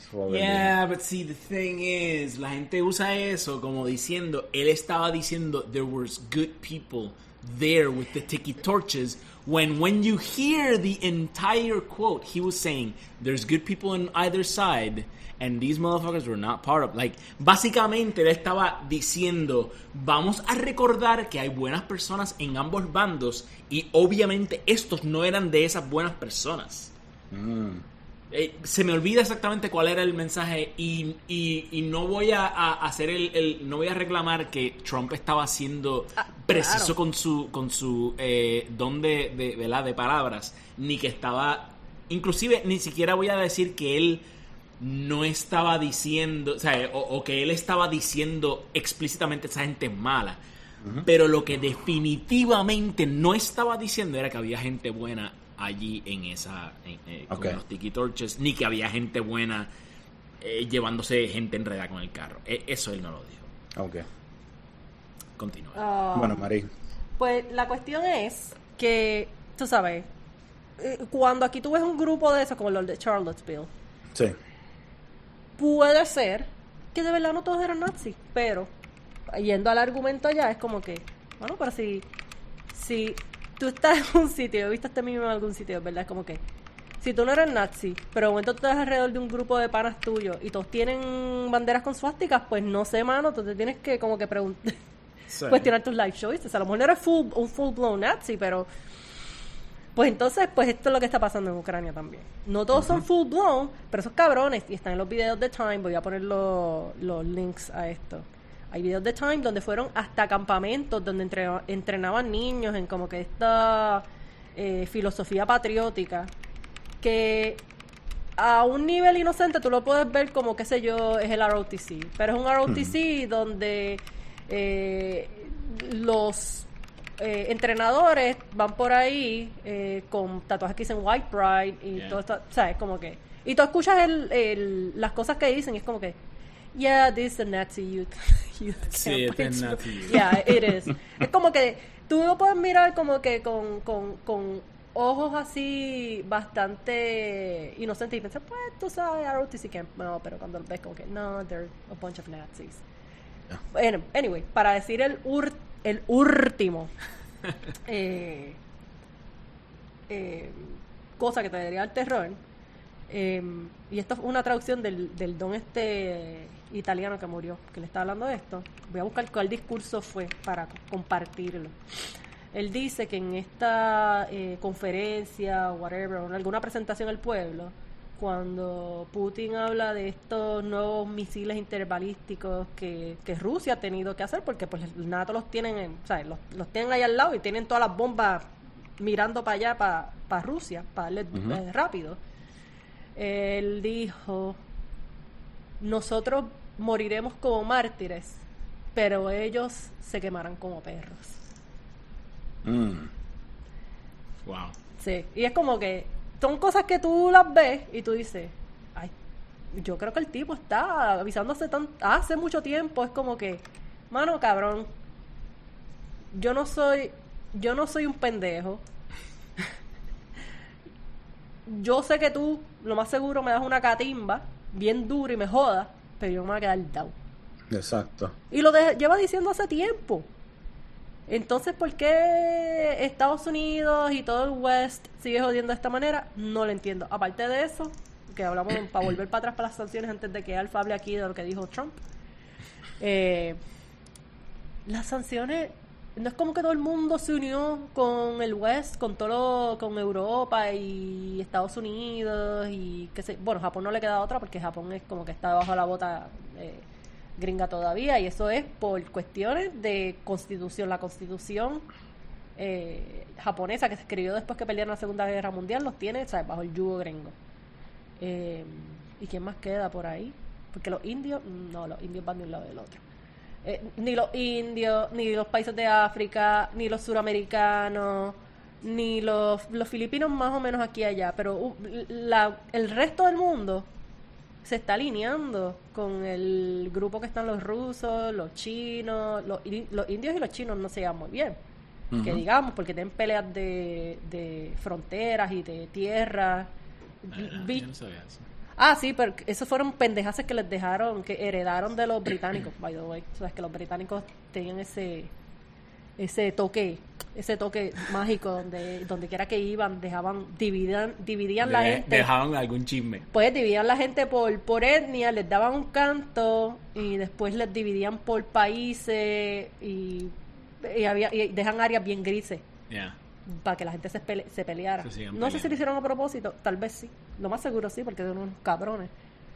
Y de hecho, eh, cuando eh, Estados Unidos está tratando de shame, esto para mí me parece bien curioso, es algo que descubrí durante toda esta bochinche de Ucrania, por casualidad, que el gobierno de Estados Unidos está tratando de shame a los indios, de que, ah, you're siding with the Russians, you're siding with the enemy, ¿verdad? Porque ellos siguen comprando petróleo de los rusos, que tú sabes, como que, pues, mano, yo voy a hablar con mis intereses.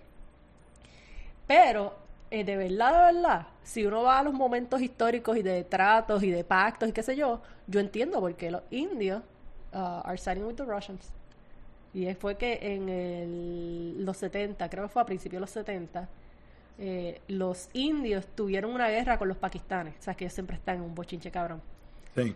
Y la guerra fue porque Bangladesh se quería separar. Porque los bangladeshis y los pakistanes tenían diferencias.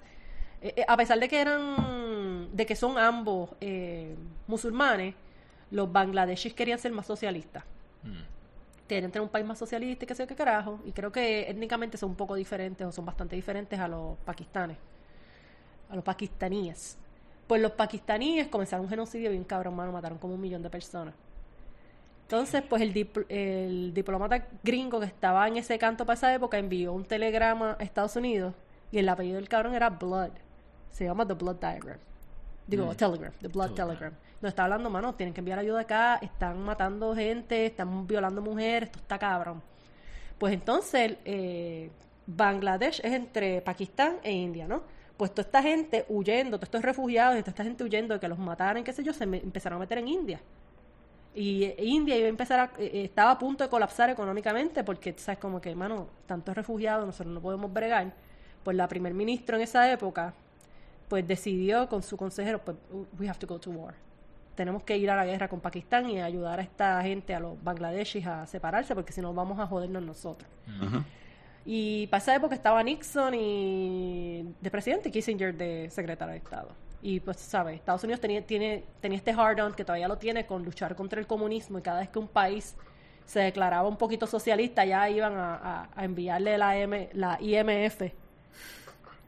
Como que el... el, el- el- The Impossible Mission Force? What the fuck? no, la IMF es el... El Perdona, he, he estado viendo demasiado Mission Impossible. Ajá. Bueno, la, la IMF es este el banco este mundial que en realidad es un scam. Ah. International Sí, sí, sí. Monetary Fund.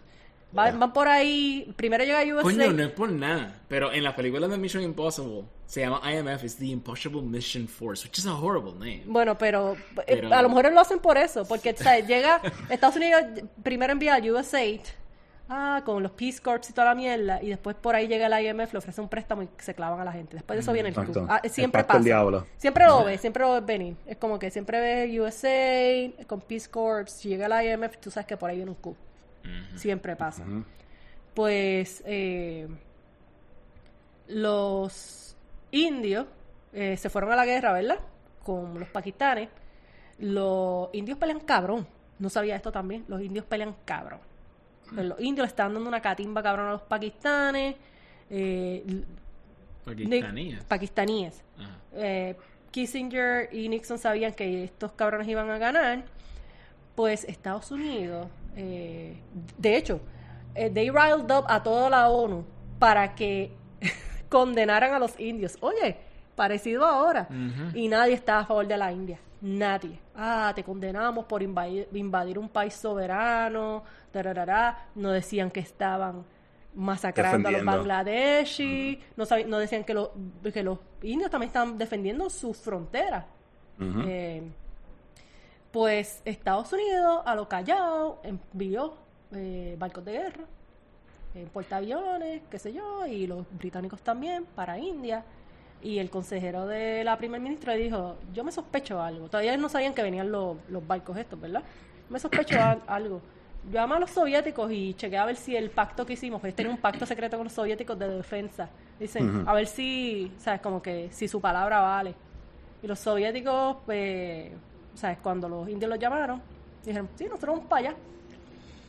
Y lo, la inteligencia rusa, o soviética en aquella época, porque era el USSR, sabían ya que iban los barcos de guerra británicos y americanos, que iban ya para la bahía de Bengala y toda la mierda.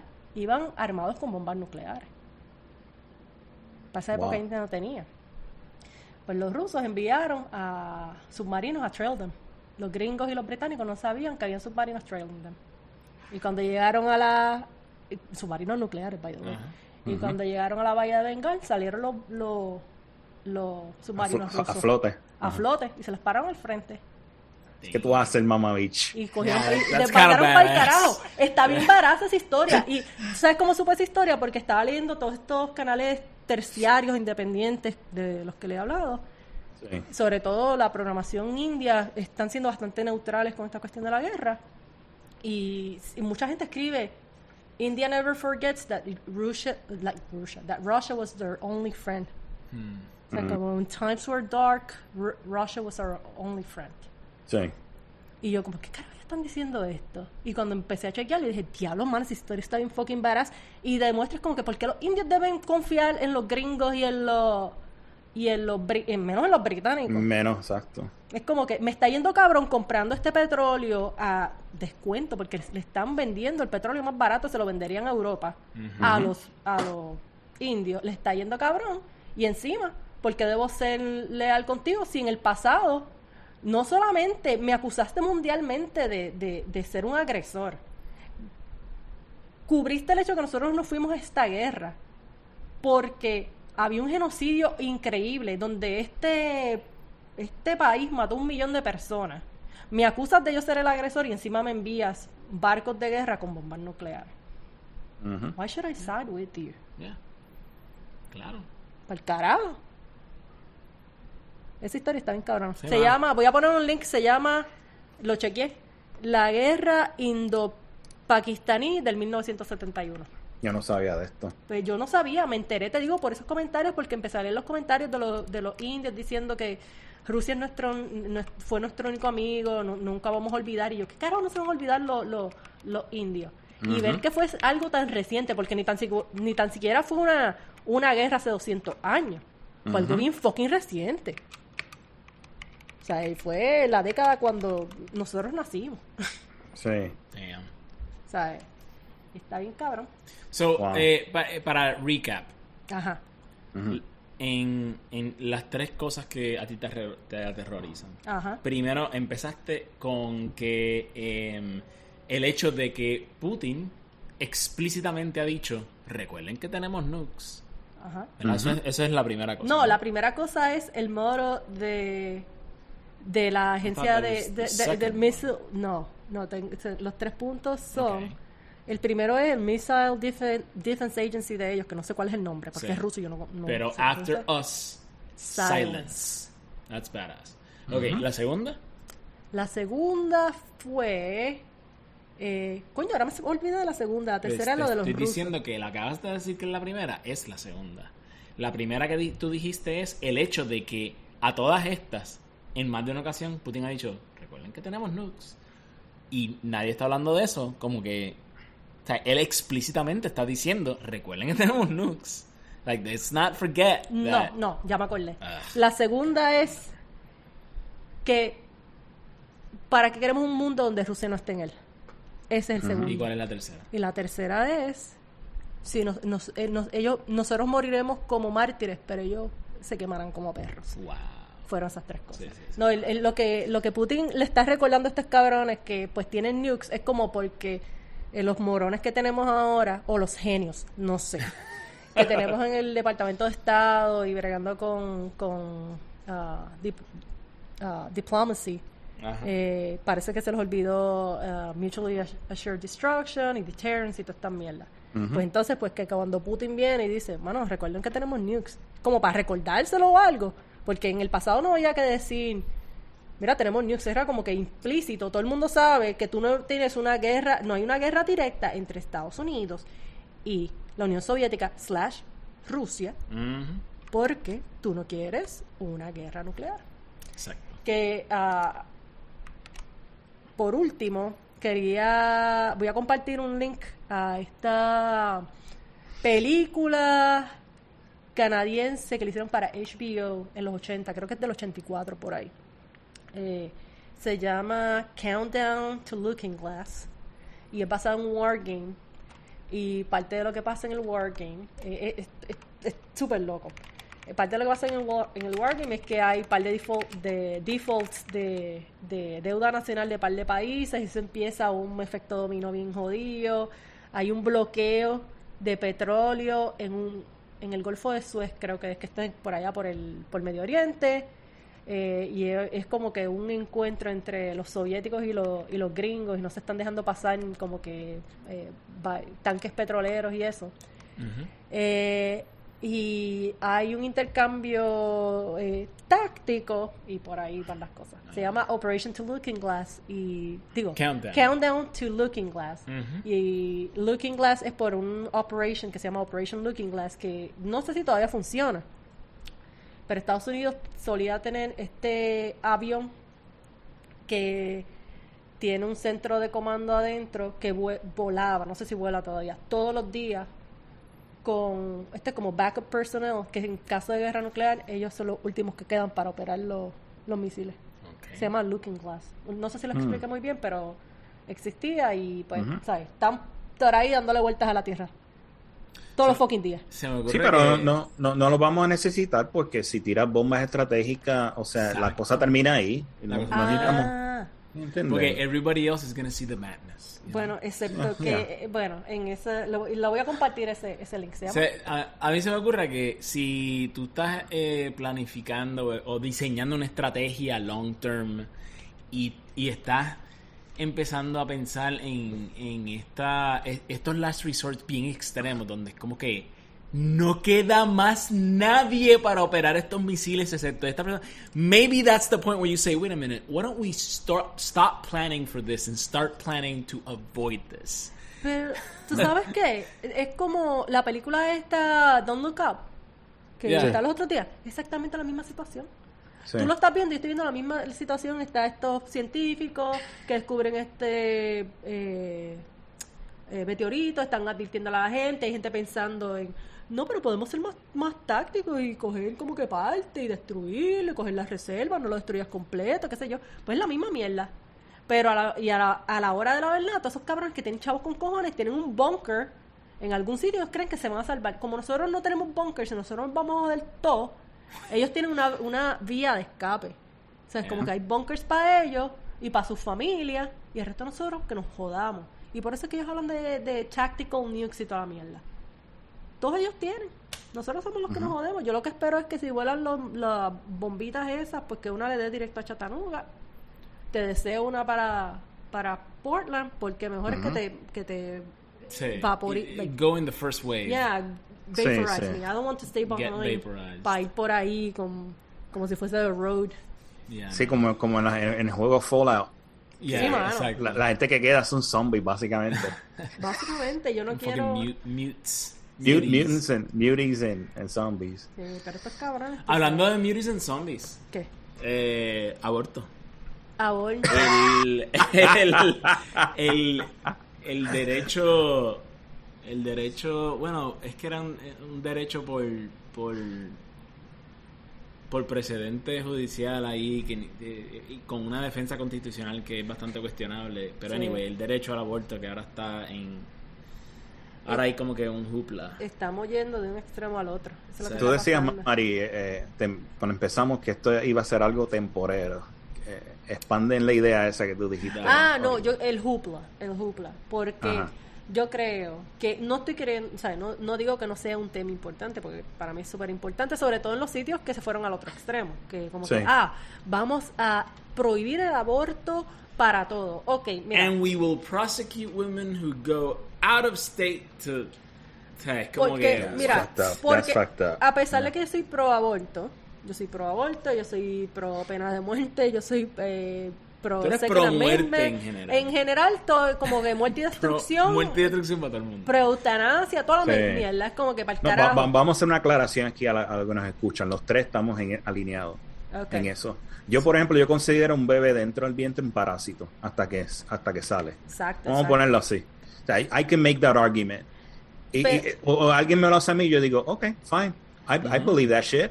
Exacto. Yeah. Exacto. Y también puedo entender, mira, la gente que dice como que no, un bebé, que sé yo qué carajo. Y, y tienen ese attachment con su bebé cuando queda embarazada y toda la cuestión. Bueno, cool. Pero el punto es que, tú sabes, tú deci- decides tener tu muchachito y ya y otra persona a lo mejor no quiere tener. Y vamos a irnos más allá eh, con la discusión moral. Yo puedo hasta tener la discusión moral de que, pues, qué sé yo, eh, simplemente at random, voy a decirlo así, at random, electivamente decidir abortar, pues a lo mejor está morally wrong. Vamos a, a- a darle esa, devil's advocate. De hecho, hay un argumento eh, libertario antiaborto que es como que no, es, es un ciudadano, eso es una persona tú no le puedes ocasionar y podemos tener esa, esa argumento, pero se, estos par de estos estados eh, se han ido al extremo de no, pues tú sabes, no lo podemos prohibir en casos de rape, en casos de incesto, que hay leyes contra el incesto. Eso es lo más cabrón, el incesto está prohibido por ley, es ilegal. Pero entonces en caso de incesto o una una víctima no, no puede tener un aborto. Es como que, wait, what? So, incest es, es- es prohibido, es ilegal, es inmoral. eh, O sea, genéticamente es una terrible idea, ¿verdad? Para los seres humanos. Yet, el producto de un incesto Eh, ya. es como que... mm. Eh, pero más allá Y- que eso... Pero, ah, pero ellos, lo, ellos lo racionalizan de esta, de esta manera. El acto sí es malo, Ujú. ¿ok? Pero el producto de, de eso no es malo porque es una persona. Y esa Right. persona es inocente. Ese bebé es inocente del acto que se cometió ilegal. Y si, y si, y si tiene alguna condición que es dire- el resultado directo de que ese acto haya sido entre hermanos o whatever, Ajá. eso no es culpa del bebé. Exacto. Sí, sí, sí. Pero Y- y- así que tú racionalizas una cosa con la otra. Pero, one is illegal, one is legal. lo Yeah. más jodido es, digo, aparte, ¿sabes? que lo de violación, incesto, está bien jodido. Eh, el hecho de que si es por la, no- no- lo han prohibido hasta por ah, proteger la vida de la madre. Ah, wow. Eh, o sea, y ahí, ¿cómo tú defiendes el argumento? Yeah. Exacto, es como que, espérate, tú estás pro vida y qué sé yo, no pueden, no, el, el doctor no puede decidir entre salvar a la mujer o al bebé, así que los tienen que morirse los dos. Ujú. Yeah. Estás condenando a muerte a ambos. ¿Y cómo carajo tú defiendes eso? Sí, yo no encuentro manera de defenderlo. Exacto, no hay manera de defenderlo. Hay hasta un argumento, como ustedes dicen, un argumento ex- extraño, extrañamente gris, tal vez para defender moralmente eh, al, al, al producto de, un, de una violación, de incesto. Eh, Pero, pero, eh, pero cuando- ser tan pro-life que prefieres que mueran dos antes de que muera uno, eso sí es, eso es, that's just bizarre. Y entonces están mandando ahí al médico a como que, ¿sabes? Los médicos tienen también su, su, su ética que ellos tienen que seguir, first do no harm. Y a lo mejor tienen médicos que son pro-life, first do no harm, eh, no puedo eliminar esta vida, pero first do no harm. Y la mujer está, o sea, está a punto de morirse por, por, por este embarazo que no se dio. Sí. Pues you're doing harm. Sí. Porque la estás dejando morir, la puedes salvar, pero la estás dejando morir. Ujú. Pásame una servilleta de eso. Ok. Toma. Para nuestros radioescuchas. Eh, o sea, just to take a, on a lighter note. Tengo hace como media hora una verruga en un dedo que está sangrando que no para. Y es porque yo nunca he tenido verrugas antes. Y este dedo me empezó a salir una verruga hace varios meses. Vas a tener que Y yo me la trasteo, mano. No puedo evitar fucking Ponte una curita, ponte una. No tengo no a curitas cu- aquí. No tengo una servilleta llena de sangre. Bueno. Bueno, pero lo que está diciendo que yo- me parece va a ser un tema de discusión temporal. En, en in the future, si no caen las bombas y toda la mierda, no terminamos con la megate que ya mi en mi opinión ya estamos en la tercera guerra mundial. Eh, simplemente que estamos como en el slow build ahora. Eh, yo creo que el tema de la crisis energética va a ser mucho más, eh, eh, va a tener mucho más empuje que el tema del aborto. Eh, Sí. Creo que va a tomar, ¿sabes? El aborto no es como que no sea importante, no es una discusión importante, pero en comparación a eh, tengo que pagar más por la comida, yo creo que la gente en general como problema más grande Sí. eh, y más, Más visible, inmediato. más inmediato tienen tengo que comer y no tengo chavos para la comida. Sí. Eh, tengo que ir al trabajo y no tengo chavos para, para esto. Si no tienes chavos para esas cosas, no tienes chavos para aborto. Es que simplemente el, el, el problema de, de- de- el problema energético es un problema que afecta a todo el mundo. O sea, irrespectivamente del género. El del aborto afecta mayormente Eh, pero mujeres. tú no has escuchado, Fero. Ajá. Ah, espérate, ¿Qué? aquí viene. Tú no has escuchado Ya, que... ya estoy. Ajá. Yo sé ya que viene, tú sabes ya viene, por ya dónde viene. voy. Exacto. ¿Por dónde vengo? ¿Tú no has escuchado que este esta falta de acceso a los abortos a quien de verdad, de verdad afecta es a las mujeres trans, más que a, cualquier otra persona? Wow. No, a las personas. A las personas. A las sí, personas. Sí, es la... O a, lo- o a los hombres trans. No, sí, Sí. no, pero ahora no dice. Es verdad, no se puedes decir ni mujer ni hombre, porque sabes que está la gente que no se Tú define puedes de decir hombre. lo- recuerda, puedes decir hombre porque recuerda, recuerda, it's okay to shit on men. So it's No, okay to call someone a man. no, no, no. What is not okay is to call someone a woman because what is a woman? No, There pero es que tú estás no- equivocado porque tú también tienes que considerar Mm. a las personas no binarias, que no son ni mujer ni hombre, así que tienes Mm. que decir a las pregnant people. Oh. Bir- birthing people. Birthing persons. yeah. Yo prefiero el término breeders. Yo creo que ese es más adecuado. ¿Verdad? Sí. Es más, por lo menos más eficiente. De hecho, ¿cómo era que le llamaba Immortal Joe a su... No eran sus breeders. No eran a, a, la- a las Yo creo que sí. concubinas esas que tenía... eh, Anyway, continúe. Pero es que, es que decir breeder es como decir retarded. No, no suena políticamente aceptable, ¿entiendes? Tiene que usar una palabra más, más políticamente correct. Está cabrón. Pero, no, pero ese, es- ese es mi Ajá. punto, que en in the grand scheme of things, como que cuando la gente vaya a votar, si los precios siguen como siguen, si la guerra sigue como sigue, el aborto va a tomar como que, como que va a tomar el asiento atrás en la yeah, discusión. take the Sí. back seat. Y Oh. Al fin y al cabo, el abor- no, es- no fue que el aborto se hizo ilegal al, al nivel de Estados Eso Unidos. O sea, es. la, la decisión simplemente fue decir, eh, las leyes sobre aborto ahora van a, a ser a nivel estatal. exacto. Ahora Eso la es- pelea que tiene que haber es a nivel estatal. O sea, la, la gente que vive en O Estados federal, puede ser federal también. puede ser federal, pero El problema es que no era ley, era precedente, no- que es distinto. no- exacto, no era ni siquiera una ley, mala mía. exacto. Y la gente eventualmente se tiene que dar de cuenta, espérate, esto no es un problema judicial, esto es un problema de legislativo. We have to basically, either state level or federal level, we have to make it a law somehow. Yeah. Y, y- y llegar a un punto que va a ser un happy meeting para todo el mundo. O sea, porque cuando tú vienes y, y- y tú, tú estás mirando ahora los pollings que están haciendo, las encuestas, la gente favorece algún tipo de, de, de- de aborto.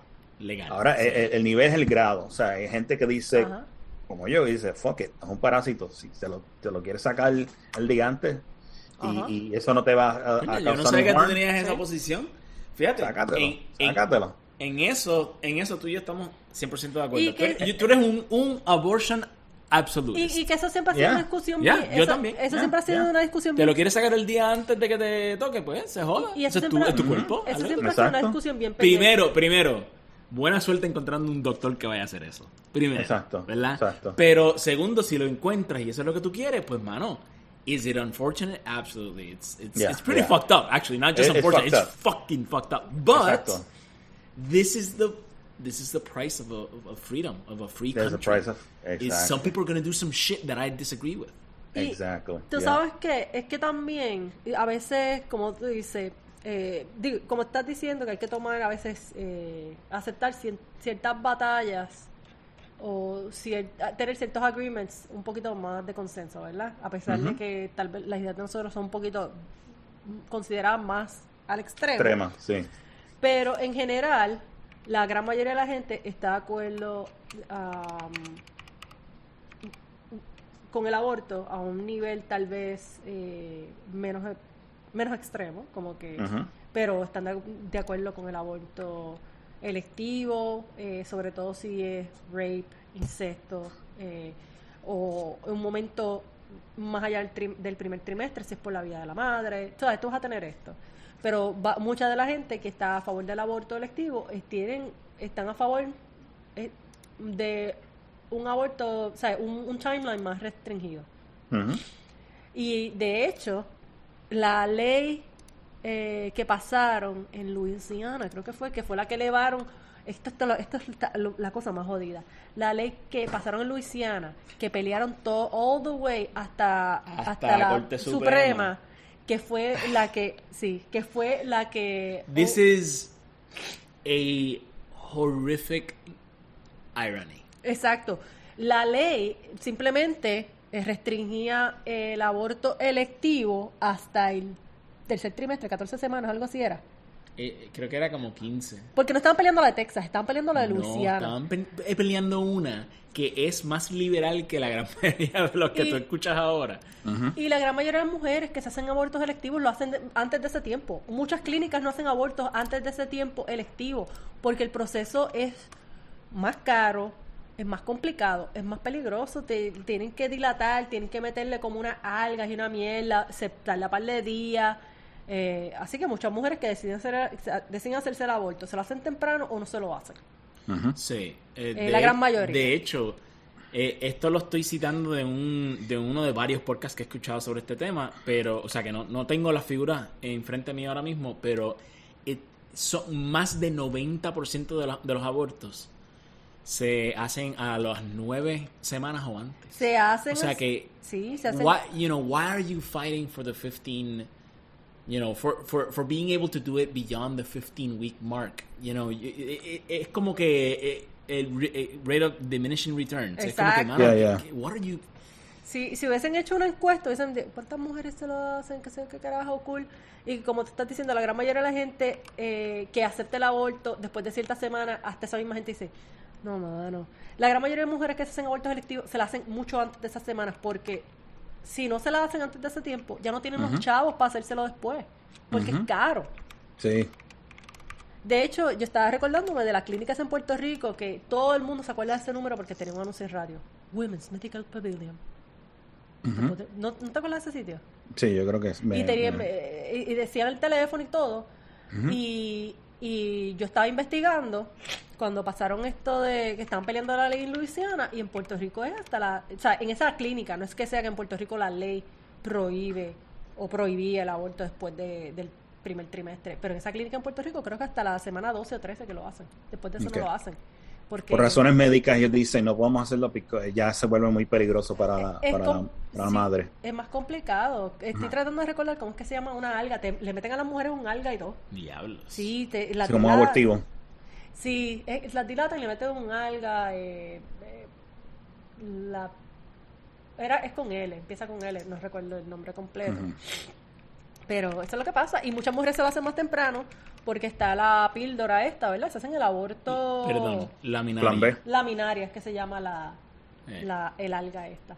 Pues. Yo soy el, no, no. I, am, I am the Jamie to your Joe Rogan. Gracias. Pues después de la no, después del plan B hay otra otra eh, hay una píldora abortiva, porque el plan B es más para evitar eh, pa- para eh, haya eh, haya un óvulo fecundado o no, el plan B lo que hace es eh, adelantar el ciclo menstrual. Eso es lo que hace el plan B. Ah, ok. Ah, ok. Es, el, el plan B, tú te metes esta, esta combinación y lo, lo- de hecho hay una receta que es con píldoras anticonceptivas regulares. Eh, Ujú. Se meten las mujeres 12 tal día, te- no recuerdo la receta, pero eso lo tenían en, en Planned Parenthood en Puerto Rico. Pues el plan B lo que hace es que pues dentro de 72 horas te metes o menos, te metes la pastilla para adelantarte las reglas. ¿Puede haber un, fe- un óvulo fecundado o no? pero hay una píldora eh, una que, que es abortiva, que se la dan a las mujeres si tiene ya un embarazo confirmado, pero se tiene que tomar antes de las nueve semanas. Y por eso es que la mayoría de los embarazos sucede antes de las nueve semanas, porque es una píldora, se la pueden tomar en la casa y después lo que hacen es que chequeen, chequean con sonograma que tenga un, ¿sabes? Un, un óvulo fecundado, un feto, whatever. Eh, y luego de esa confirmación le dan la píldora y después que pasa el, el aborto, tienen que volver de nuevo a chequear Y confirmar y que confirmar que ya no está embarazada y que no queda nada, porque sabes, eh, hasta las mujeres que tienen miscarriages, pues tú sabes, eh, toda esa mierda tiene que salir de ahí adentro, porque si no Sí. te puede causar una sepsis. Toda esa mierda. Toda esa mierda, yo hablo así también de la regla, mano, que se joda. Esa Sí, sangre sí, vieja. porque ya, ya si eso está muerto es mierda ya. Esa sangre, esa sangre vieja, ¿no? Y que te puede Ajá. causar una sepsis. Toda Sí. la comida es mierda si lo piensas. Eso es Sí, así. sí, también. Pero y hay que botarla. Te debe causar una sepsis y, y por eso es que tienen que volver una segunda vez. Y eso es lo que van a hacer ahora. Un montón de, de mujeres lo que van a hacer es que van a pedir que le envíen la píldora esa, se la van a ver. Eso es lo que va a Y lo, eso y- le- y lo otro, y lo otro es que tenemos este mito de que la... Tú sabes que está el mito de que, oh, ahora pues los abortos van a seguir, pero los van a hacer underground. Ah, sí, sí, los code hackers. Pero, pero la implicación es como que, oh sí, van a hacer underground y los van, van a utilizar una percha para Sí, sacártelo. O sea, sí, un no necesariamente. O sea, esto fucking... Tú puedes tener una clínica underground con tecnología...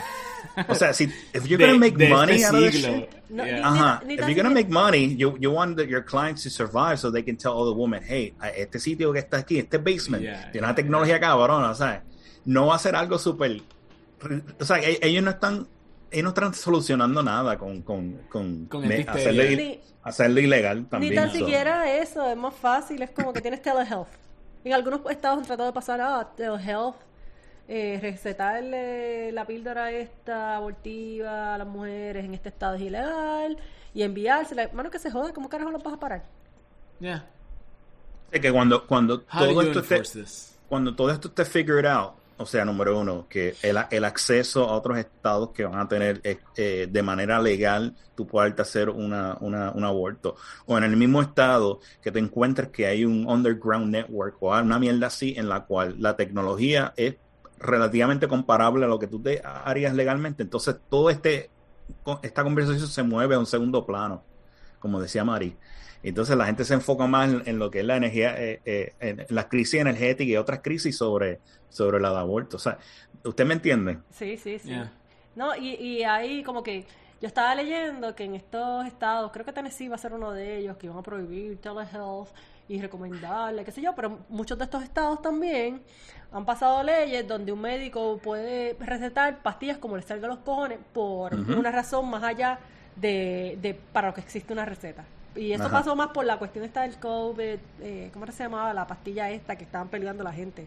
Uh, sí, y había médicos recetándolo y lo estaban... Que también me parece bien pendejo que estén eh, grupos médicos diciendo, tú no puedes recetar eso. Es como que no, mano, el médico puede recetar lo que salga de los cojones. Ellos tienen el de esto de FDA. ¿Por qué pasa una ley para eso? Pues ahora, algunos de estos estados, bastante reaccionarios, pasaron leyes para permitir que estos médicos pues receten como les salga los cojones.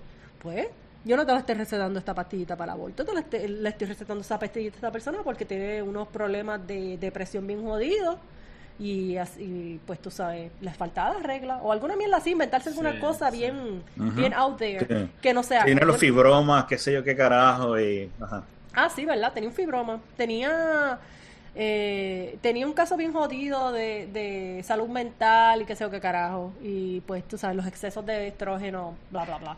No, te puedes inventar cualquier mierda. Ya. O sea, el, que hizo la ley hizo la trampa. Pues, sí, they're gonna find a way. sí. Pastillitas a, domicilio.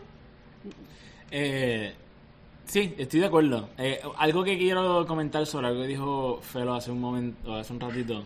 Felo, tú dijiste, tú sabes, no es que lo hayan baneado, es que quitaron este precedente. Y, y eso es cierto, pero to try to be fair eh, ya. También hay que mirar cuál es el efecto que tiene eso. Y no es solamente cuál va a ser algún tipo de reacción que van a tener algunos estados, sino el hecho de que hace años ya muchos estados tienen lo que le llaman trigger laws, que son leyes que no entran en efecto hasta que no ocurra otra cosa. Y esa cosa ha ocurrido. Y ahora entonces, dentro de, qué sé yo, 15 días, 30 días, 60 días creo que en algunos, no, no recuerdo bien, pero hay distintos trigger laws you know, across the United States, en, varios estados, donde, pues, empezando en 30 días o 20 días después de la decisión o whatever the fuck, it's like banned, banned. Like, it's not happening anymore here. O sea, que yo sí pienso que hay, o sea, hay, hay una justificación para sentir, eh, sentirse eh, como que hay un, un, nivel de urgencia con tratar de resolver esto. Y, y y no olvidemos, o sea, eh, también está este otro eh, argumento que tú no lo has hecho, pero I do want to address. Y es como que, bueno, pues la, la, la, la, gente que vive en el estado de Missouri va a tener las leyes que la gente del estado de Missouri quiera y la gente que vive en el estado de Nueva York van a tener las leyes que ellos quieren. Y es como que sí, pero el, el, el punto de los derechos es el individuo. Y pueden haber individuos en esos estados que no están de acuerdo con esas leyes. Y esos son los derechos que hay que tratar de, preservar. Em, sí. Que yo, yo sí pienso que. Yo estoy de acuerdo con que they are, and by they, we mean the people that are uh, pro choice, are by and large catastrophizing. But that is what we do today. Yeah. Eso es lo que se hace hoy en día, es catastrophize everything. Y volviendo a lo de just because I'm paranoid doesn't mean they're not after me. The fact that they are catastrophizing does not mean that it is not a serious situation. That it is a very serious situation. It is. Pero... Eh, y, estoy de acuerdo con que it's going to take a back seat to gas prices, food prices, everything prices eh, y, y cosas como esas, pero es importante. No, estoy de acuerdo, no estoy restando la importancia al asunto. Pienso que no va a tener el staying power que los demócratas piensan que va a tener, que de hecho he visto un par de protestas donde, no sé, yo te puse un video donde No recuerdo mm, está este cabrón eh, que quería correr para... Vero. Vero, Vero. está Vero. de- eh, Vero llega a algún sitio, alguna Ah, protesta. to pay lip service. Ah, yeah, y no como- lo dejaron. Y no lo dejaron. Estaban esta gente que eran obviamente, eh, eh, no sé si eran, pro- yo creo que eran pro- eh, progressive. Y estaban... No, no, era, son pro aborto. Y, sí, Let's y forget estaban, about y estaban gritándole como que como que el DNC tuvo o sea, para, para, para parafrasear que el DNC no codificó cuando tuvo el, el break. Sí. Como que, oh, dici- están diciendo como que a blue, a blue wave is not enough. Yeah. Ya. Porque sabes que No, la, la, la gente se está despertando. O sea, eh, eh, el argumento de que ah, esto es exclusivamente un problema con el, con el Tribunal Supremo, ya la gente no está comprando de que este es un problema exclusivamente del Tribunal Supremo. O sea, los partidos también, o sea, la rama legislativa también tiene, tiene un Claro. en, en este aspecto y, la- y lamentablemente, o sea, lo que la gente asocia es a los demócratas que tienen que haber sido los responsables, porque entre los dos partidos se reconoce que el demócrata es el más progresista, más liberal, whatever you want to call Well, it. they're the one, certainly the ones that are supposed to be on this side of the fight. Exactly, yeah, And they and they didn't haven't do jack shit. Jack shit. Y de hecho que, ahora que está no, es- diciendo- no es un problema del Supremo y no es un problema con los republicanos tampoco. Porque, o sea, que ese es el punto de esta gente. Es como que cuando ustedes han tenido una super mayoría, no hicieron un carajo. no hicieron un A carajo. pesar de que lo tenían en su en su agenda, lo tenían en su en su plataforma, Sí, porque porque hay videos, ahí. no y, no y que hay videos de Obama diciendo que la primera cosa que él iba a hacer como presidente era firmar la ley, no recuerdo cuál era el nombre, Sí. pero tenía que ver con el aborto, lo iban a codificar.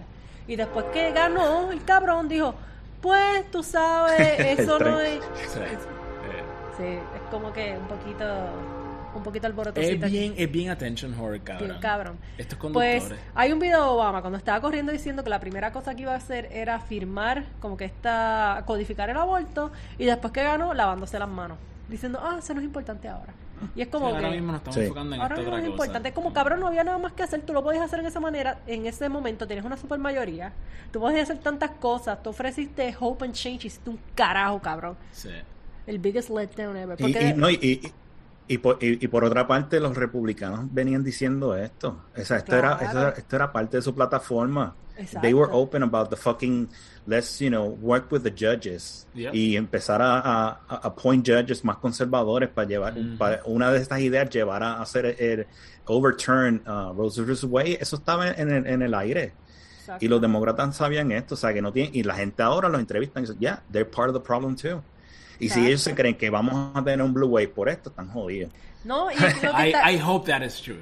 Lo, lo que para mí lo que está bien cabrón es como que tú ellos se quejan de que el Supremo funciona de cierta manera y tenemos que arreglarlo y es simplemente porque el Supremo no está ahora a ventaja de ellos. Pero ellos quieren hacer Sí. lo mismo que el otro lado está haciendo. Es como que, cabrón, tú te estás quejando. Lo hicieron Exacto. con Roe versus Wade. Exacto. Pero se están quejando. Lo- Entonces no, ahora le molesta cuando la corte está flipeada para el otro lado. Pues, pues, es como que maybe you shouldn't have left it to the courts.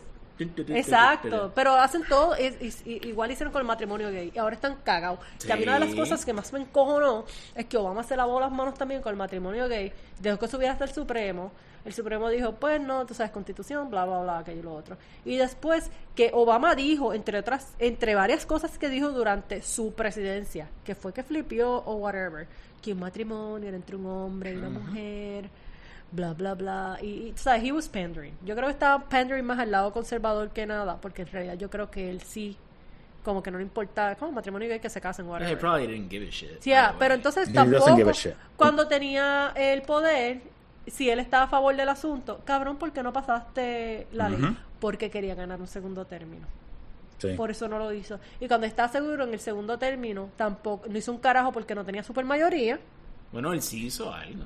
¿qué hizo? Iluminó la Casa Blanca. Exacto, le puso las luces del rain- los rainbow, sí, rainbow colors a la Casa Blanca, eso fue lo que hizo el cabrón. Yeah. A darse, mira, en la espalda ahí, ay, qué bien hice. Cabrón, Exacto.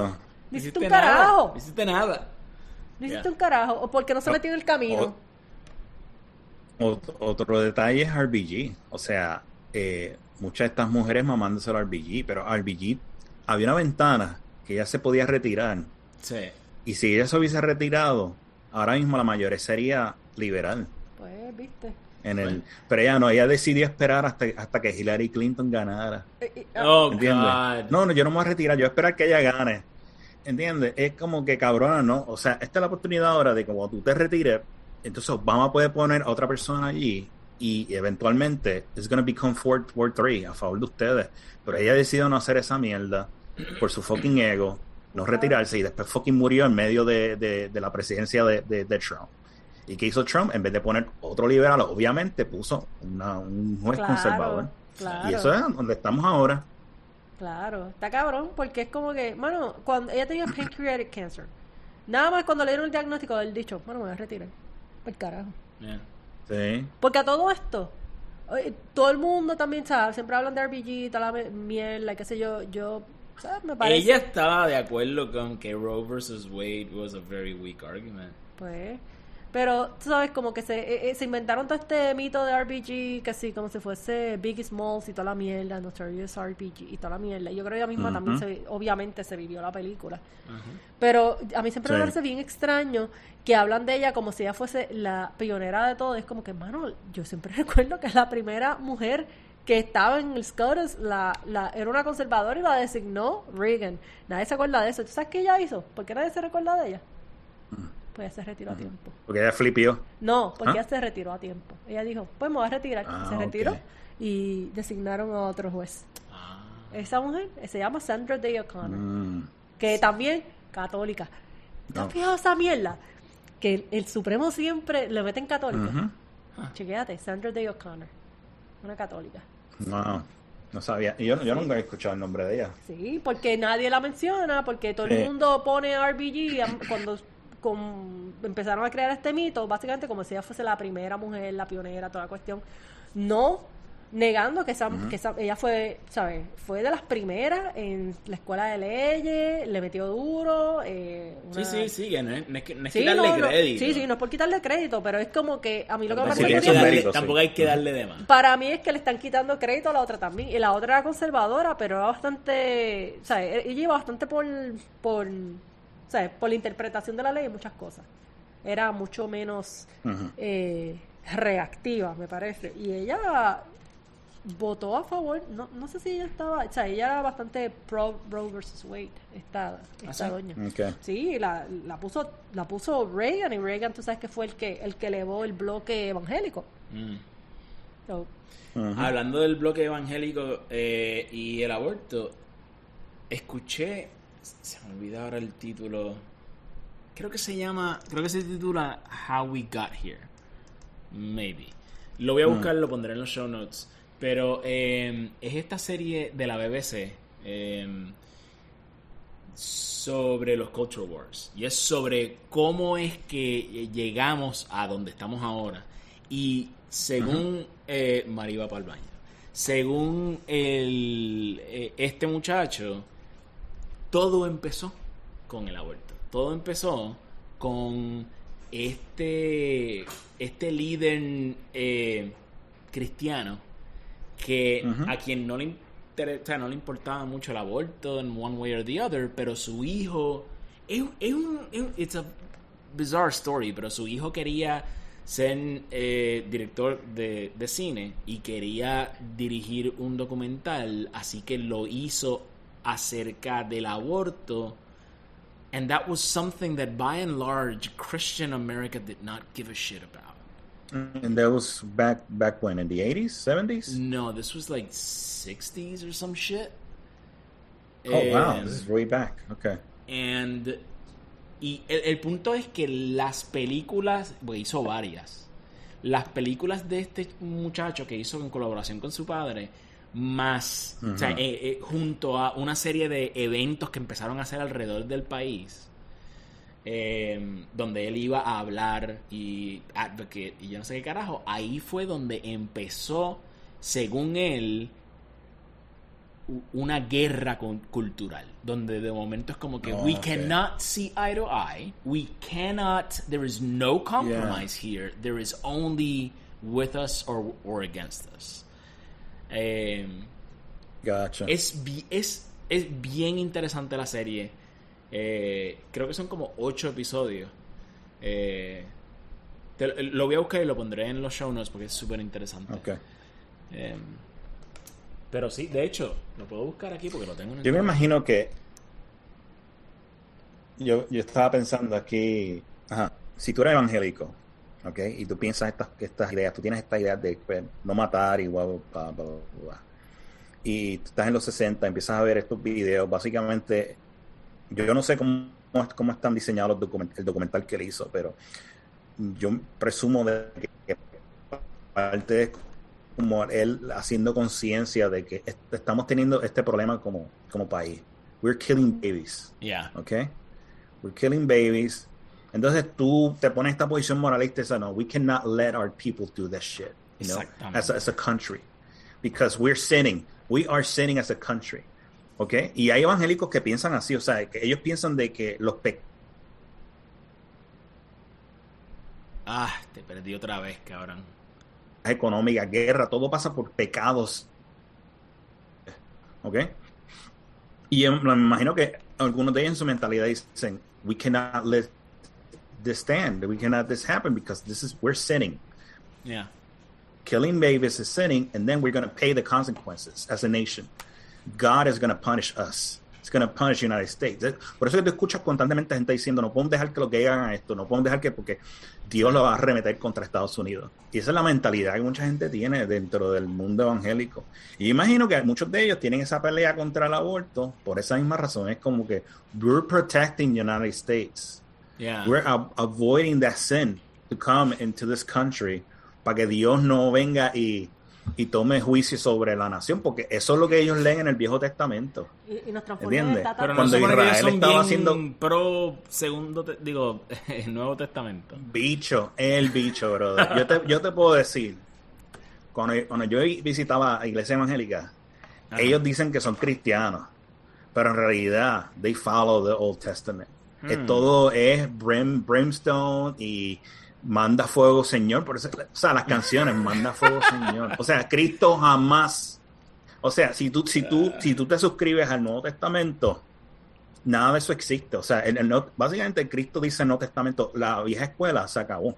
Esto es lo que viene ahora, es amor y paz y, y Sí, dar sí. tu otro cachete. Sí, sí. Pero tú vas a muchas de estas iglesias, ellos, ellos- ellos- Y es lo- ellos todo creen- lo opuesto. Ellos, ellos creen en, en superficie sobre esta mierda, pero en realidad they're brimstone. Ellos Mm. son vieja escuela, es como que es nosotros versus ellos. Y si eh, eh, nosotros estamos cometiendo pecado en una nación, Dios nos va a castigar. Mierdas así, Sí, ¿entiendes? sí, sí. Eh, Que es bien difícil. like, How do you reason with that? no, how you, yeah, exactly. How do you Sí. reason with that? Eh, pues, ok, mira, lo busqué en lo que tú estabas hablando. Eh, Ajá. la, esto empezó en los 70. Eh, el podcast se, se llama Things Fell Apart. Es con John Ronson, quien es muy buen storyteller. Eh. De hecho, si les interesa, eh, también podría poner un, sí, pondré un link en los notes. Eh, la razón por la cual me enteré de esto es porque en The Fifth Column, uno de los episodios que salió hace algunos meses, eh, quizás como un Ujú. mes, mes y medio, era una entrevista de Michael Moynihan a John Ronson y son ellos dos hablando. Eh, Ujú. Hablando sobre el podcast, pero también hablando sobre muchas otras cosas. em, culture war, bullshit. Eh, pero el punto es que el, este podcast se titula Things Fell Apart. Son solamente 10 episodios. Parece que hay un, un episodio 11 que es como que algún tipo de conversación entre John Ronson y una persona más. Pero eh, ese primer episodio es donde empieza todo. Frank Schaefer is an American kid living in the Swiss Alps, the son of an influential Christian art historian who dr- daydreams of one day making Hollywood films. Entonces, con ese sueño de querer hacer, de querer ser director de cine algún día, él dice, pues, papi, vamos a hacer un documental sobre tu, tu ministerio. Y por ahí empezó la pendeja. Esas películas las empezaron a distribuir en Estados Unidos y, y empezó a, a- a formarse esta, este movimiento con ese fervor por salvar a los niños. Y por salvar a la nación, lo más probable, como tú estás diciendo, salvar a la Sí. nación from itself. Eh, Yeah. Es fascinante y a la misma vez it's infuriating because it's like everything was fine until these fucking kid needed to make a goddamn documentary. And then that somehow kicked off Yeah. this process of radicalization of one group of people en los Estados Unidos. Eh, No, y, se, y, y la Sí. tesis de este podcast es que por ahí empieza, ese es el primer paso hacia, don- hacia el lugar donde estamos ahora en términos del culture war, donde ahora lo que somos es un montón de facciones que no se pueden tolerar, somos como los gatos, no nos podemos ni ver Mira, eh, Sí. en la calle. Sí, exacto. Lo que pasa es que, que volviendo, eh, volviendo a atar esto a, a la discusión con, con la guerra entre los rusos y los ucranianos, y qué sé yo, ¿qué existía hasta, eh, hasta los finales de los 80 que nos mantenía unidos como pueblo a los gringos? El USSR. Eh, The USSR. eh, contra el comunismo, Mano, no, pero no solamente eso. contra los commies. Lo- los, los, los soviéticos, los rusos como enemigos. ¿No te acuerdas? Mano, toda la, la, la mierda que salía de Hollywood, la música, todo era como que ra, ra, ra, USA, USA, Born in the USA, Rambo, Rocky Rocky, 4, Rocky 4. todo. ¿Quiénes eran los malos? Hasta las comedias, Spice or Us. Yeah. Y, y había muchas películas, a la misma vez que tenías eso, donde estos soviéticos son malvados, eh, siempre eran los malvados de la película, eh, dentro de todo, a la misma vez tenías como que este otro lado donde, donde nos mantenía unidos, pero no nos, manten- no, no, no nos, nos controlaba a un nivel de no enloquecer, metiéndote también... ah, ¿Qué es esto? Me. Ah. Síguelo. metiéndote eh, también, por ejemplo, argumentos de, de liberar a algunos rusos que vengan acá y se liberen y toda la cuestión. No sé, era como que ra, ra, ra, nosotros contra los rusos, pero no era un nivel tampoco como de, de, de, de locura de perseguir rusos acá en Estados Unidos y, y liquidarlos. Pero cuando perdimos eso, cuando perdimos ese enemigo en común, Perdimos, perdimos nuestra identidad. perdimos nuestra identidad, trató Estados Unidos, trató con los terroristas, no pudieron. No pudieron con los El que va- o sea, cuando tú estás luchando contra el comunismo, o sea, el comunismo aquí es, es- es- tú sabes, es el equivalente a decir este autoritarismo, falta de libertad. Entonces, ahí nosotros adoptamos de que nuestro la, la prioridad número uno de este país es libertad. ¿Entiendes? Y todo es alrededor liberty, liberty, liberty. Ya, ya no existe eso. No. Por eso es que estamos todos Eh. divididos y no nos respetamos las opiniones porque no we, we don't have freedom anymore. We don't have freedom for people to think different from us, you know?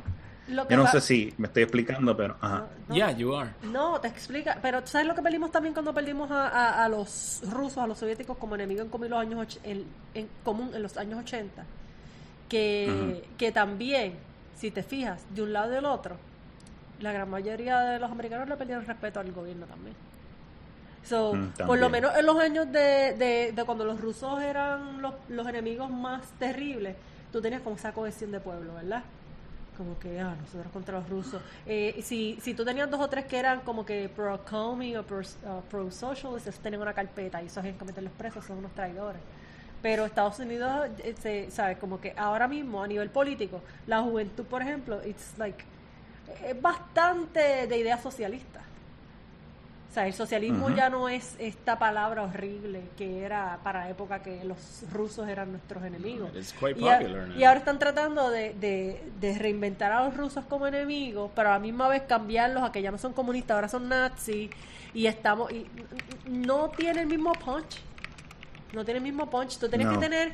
Porque tú tienes. O sea, nosotros como pueblo cohesivo, los gringos, o sea, los americanos, contra este enemigo en común bastante cohesivo, los comunistas, que a pesar de que no eran lo mismo que los nazis, ¿sabes? Como quiera, eran nuestros, nos quieren quitar nuestras libertades y sé qué carajo. Pero ahora tienen una mezcola, una, una mezcolanza extraña entre comis, con nazis, con socialistas y son capitalistas. No saben cómo definir a Putin, no saben cómo definir Yeah. a, el- a los rusos como enemigos. Ya perdieron ese punch.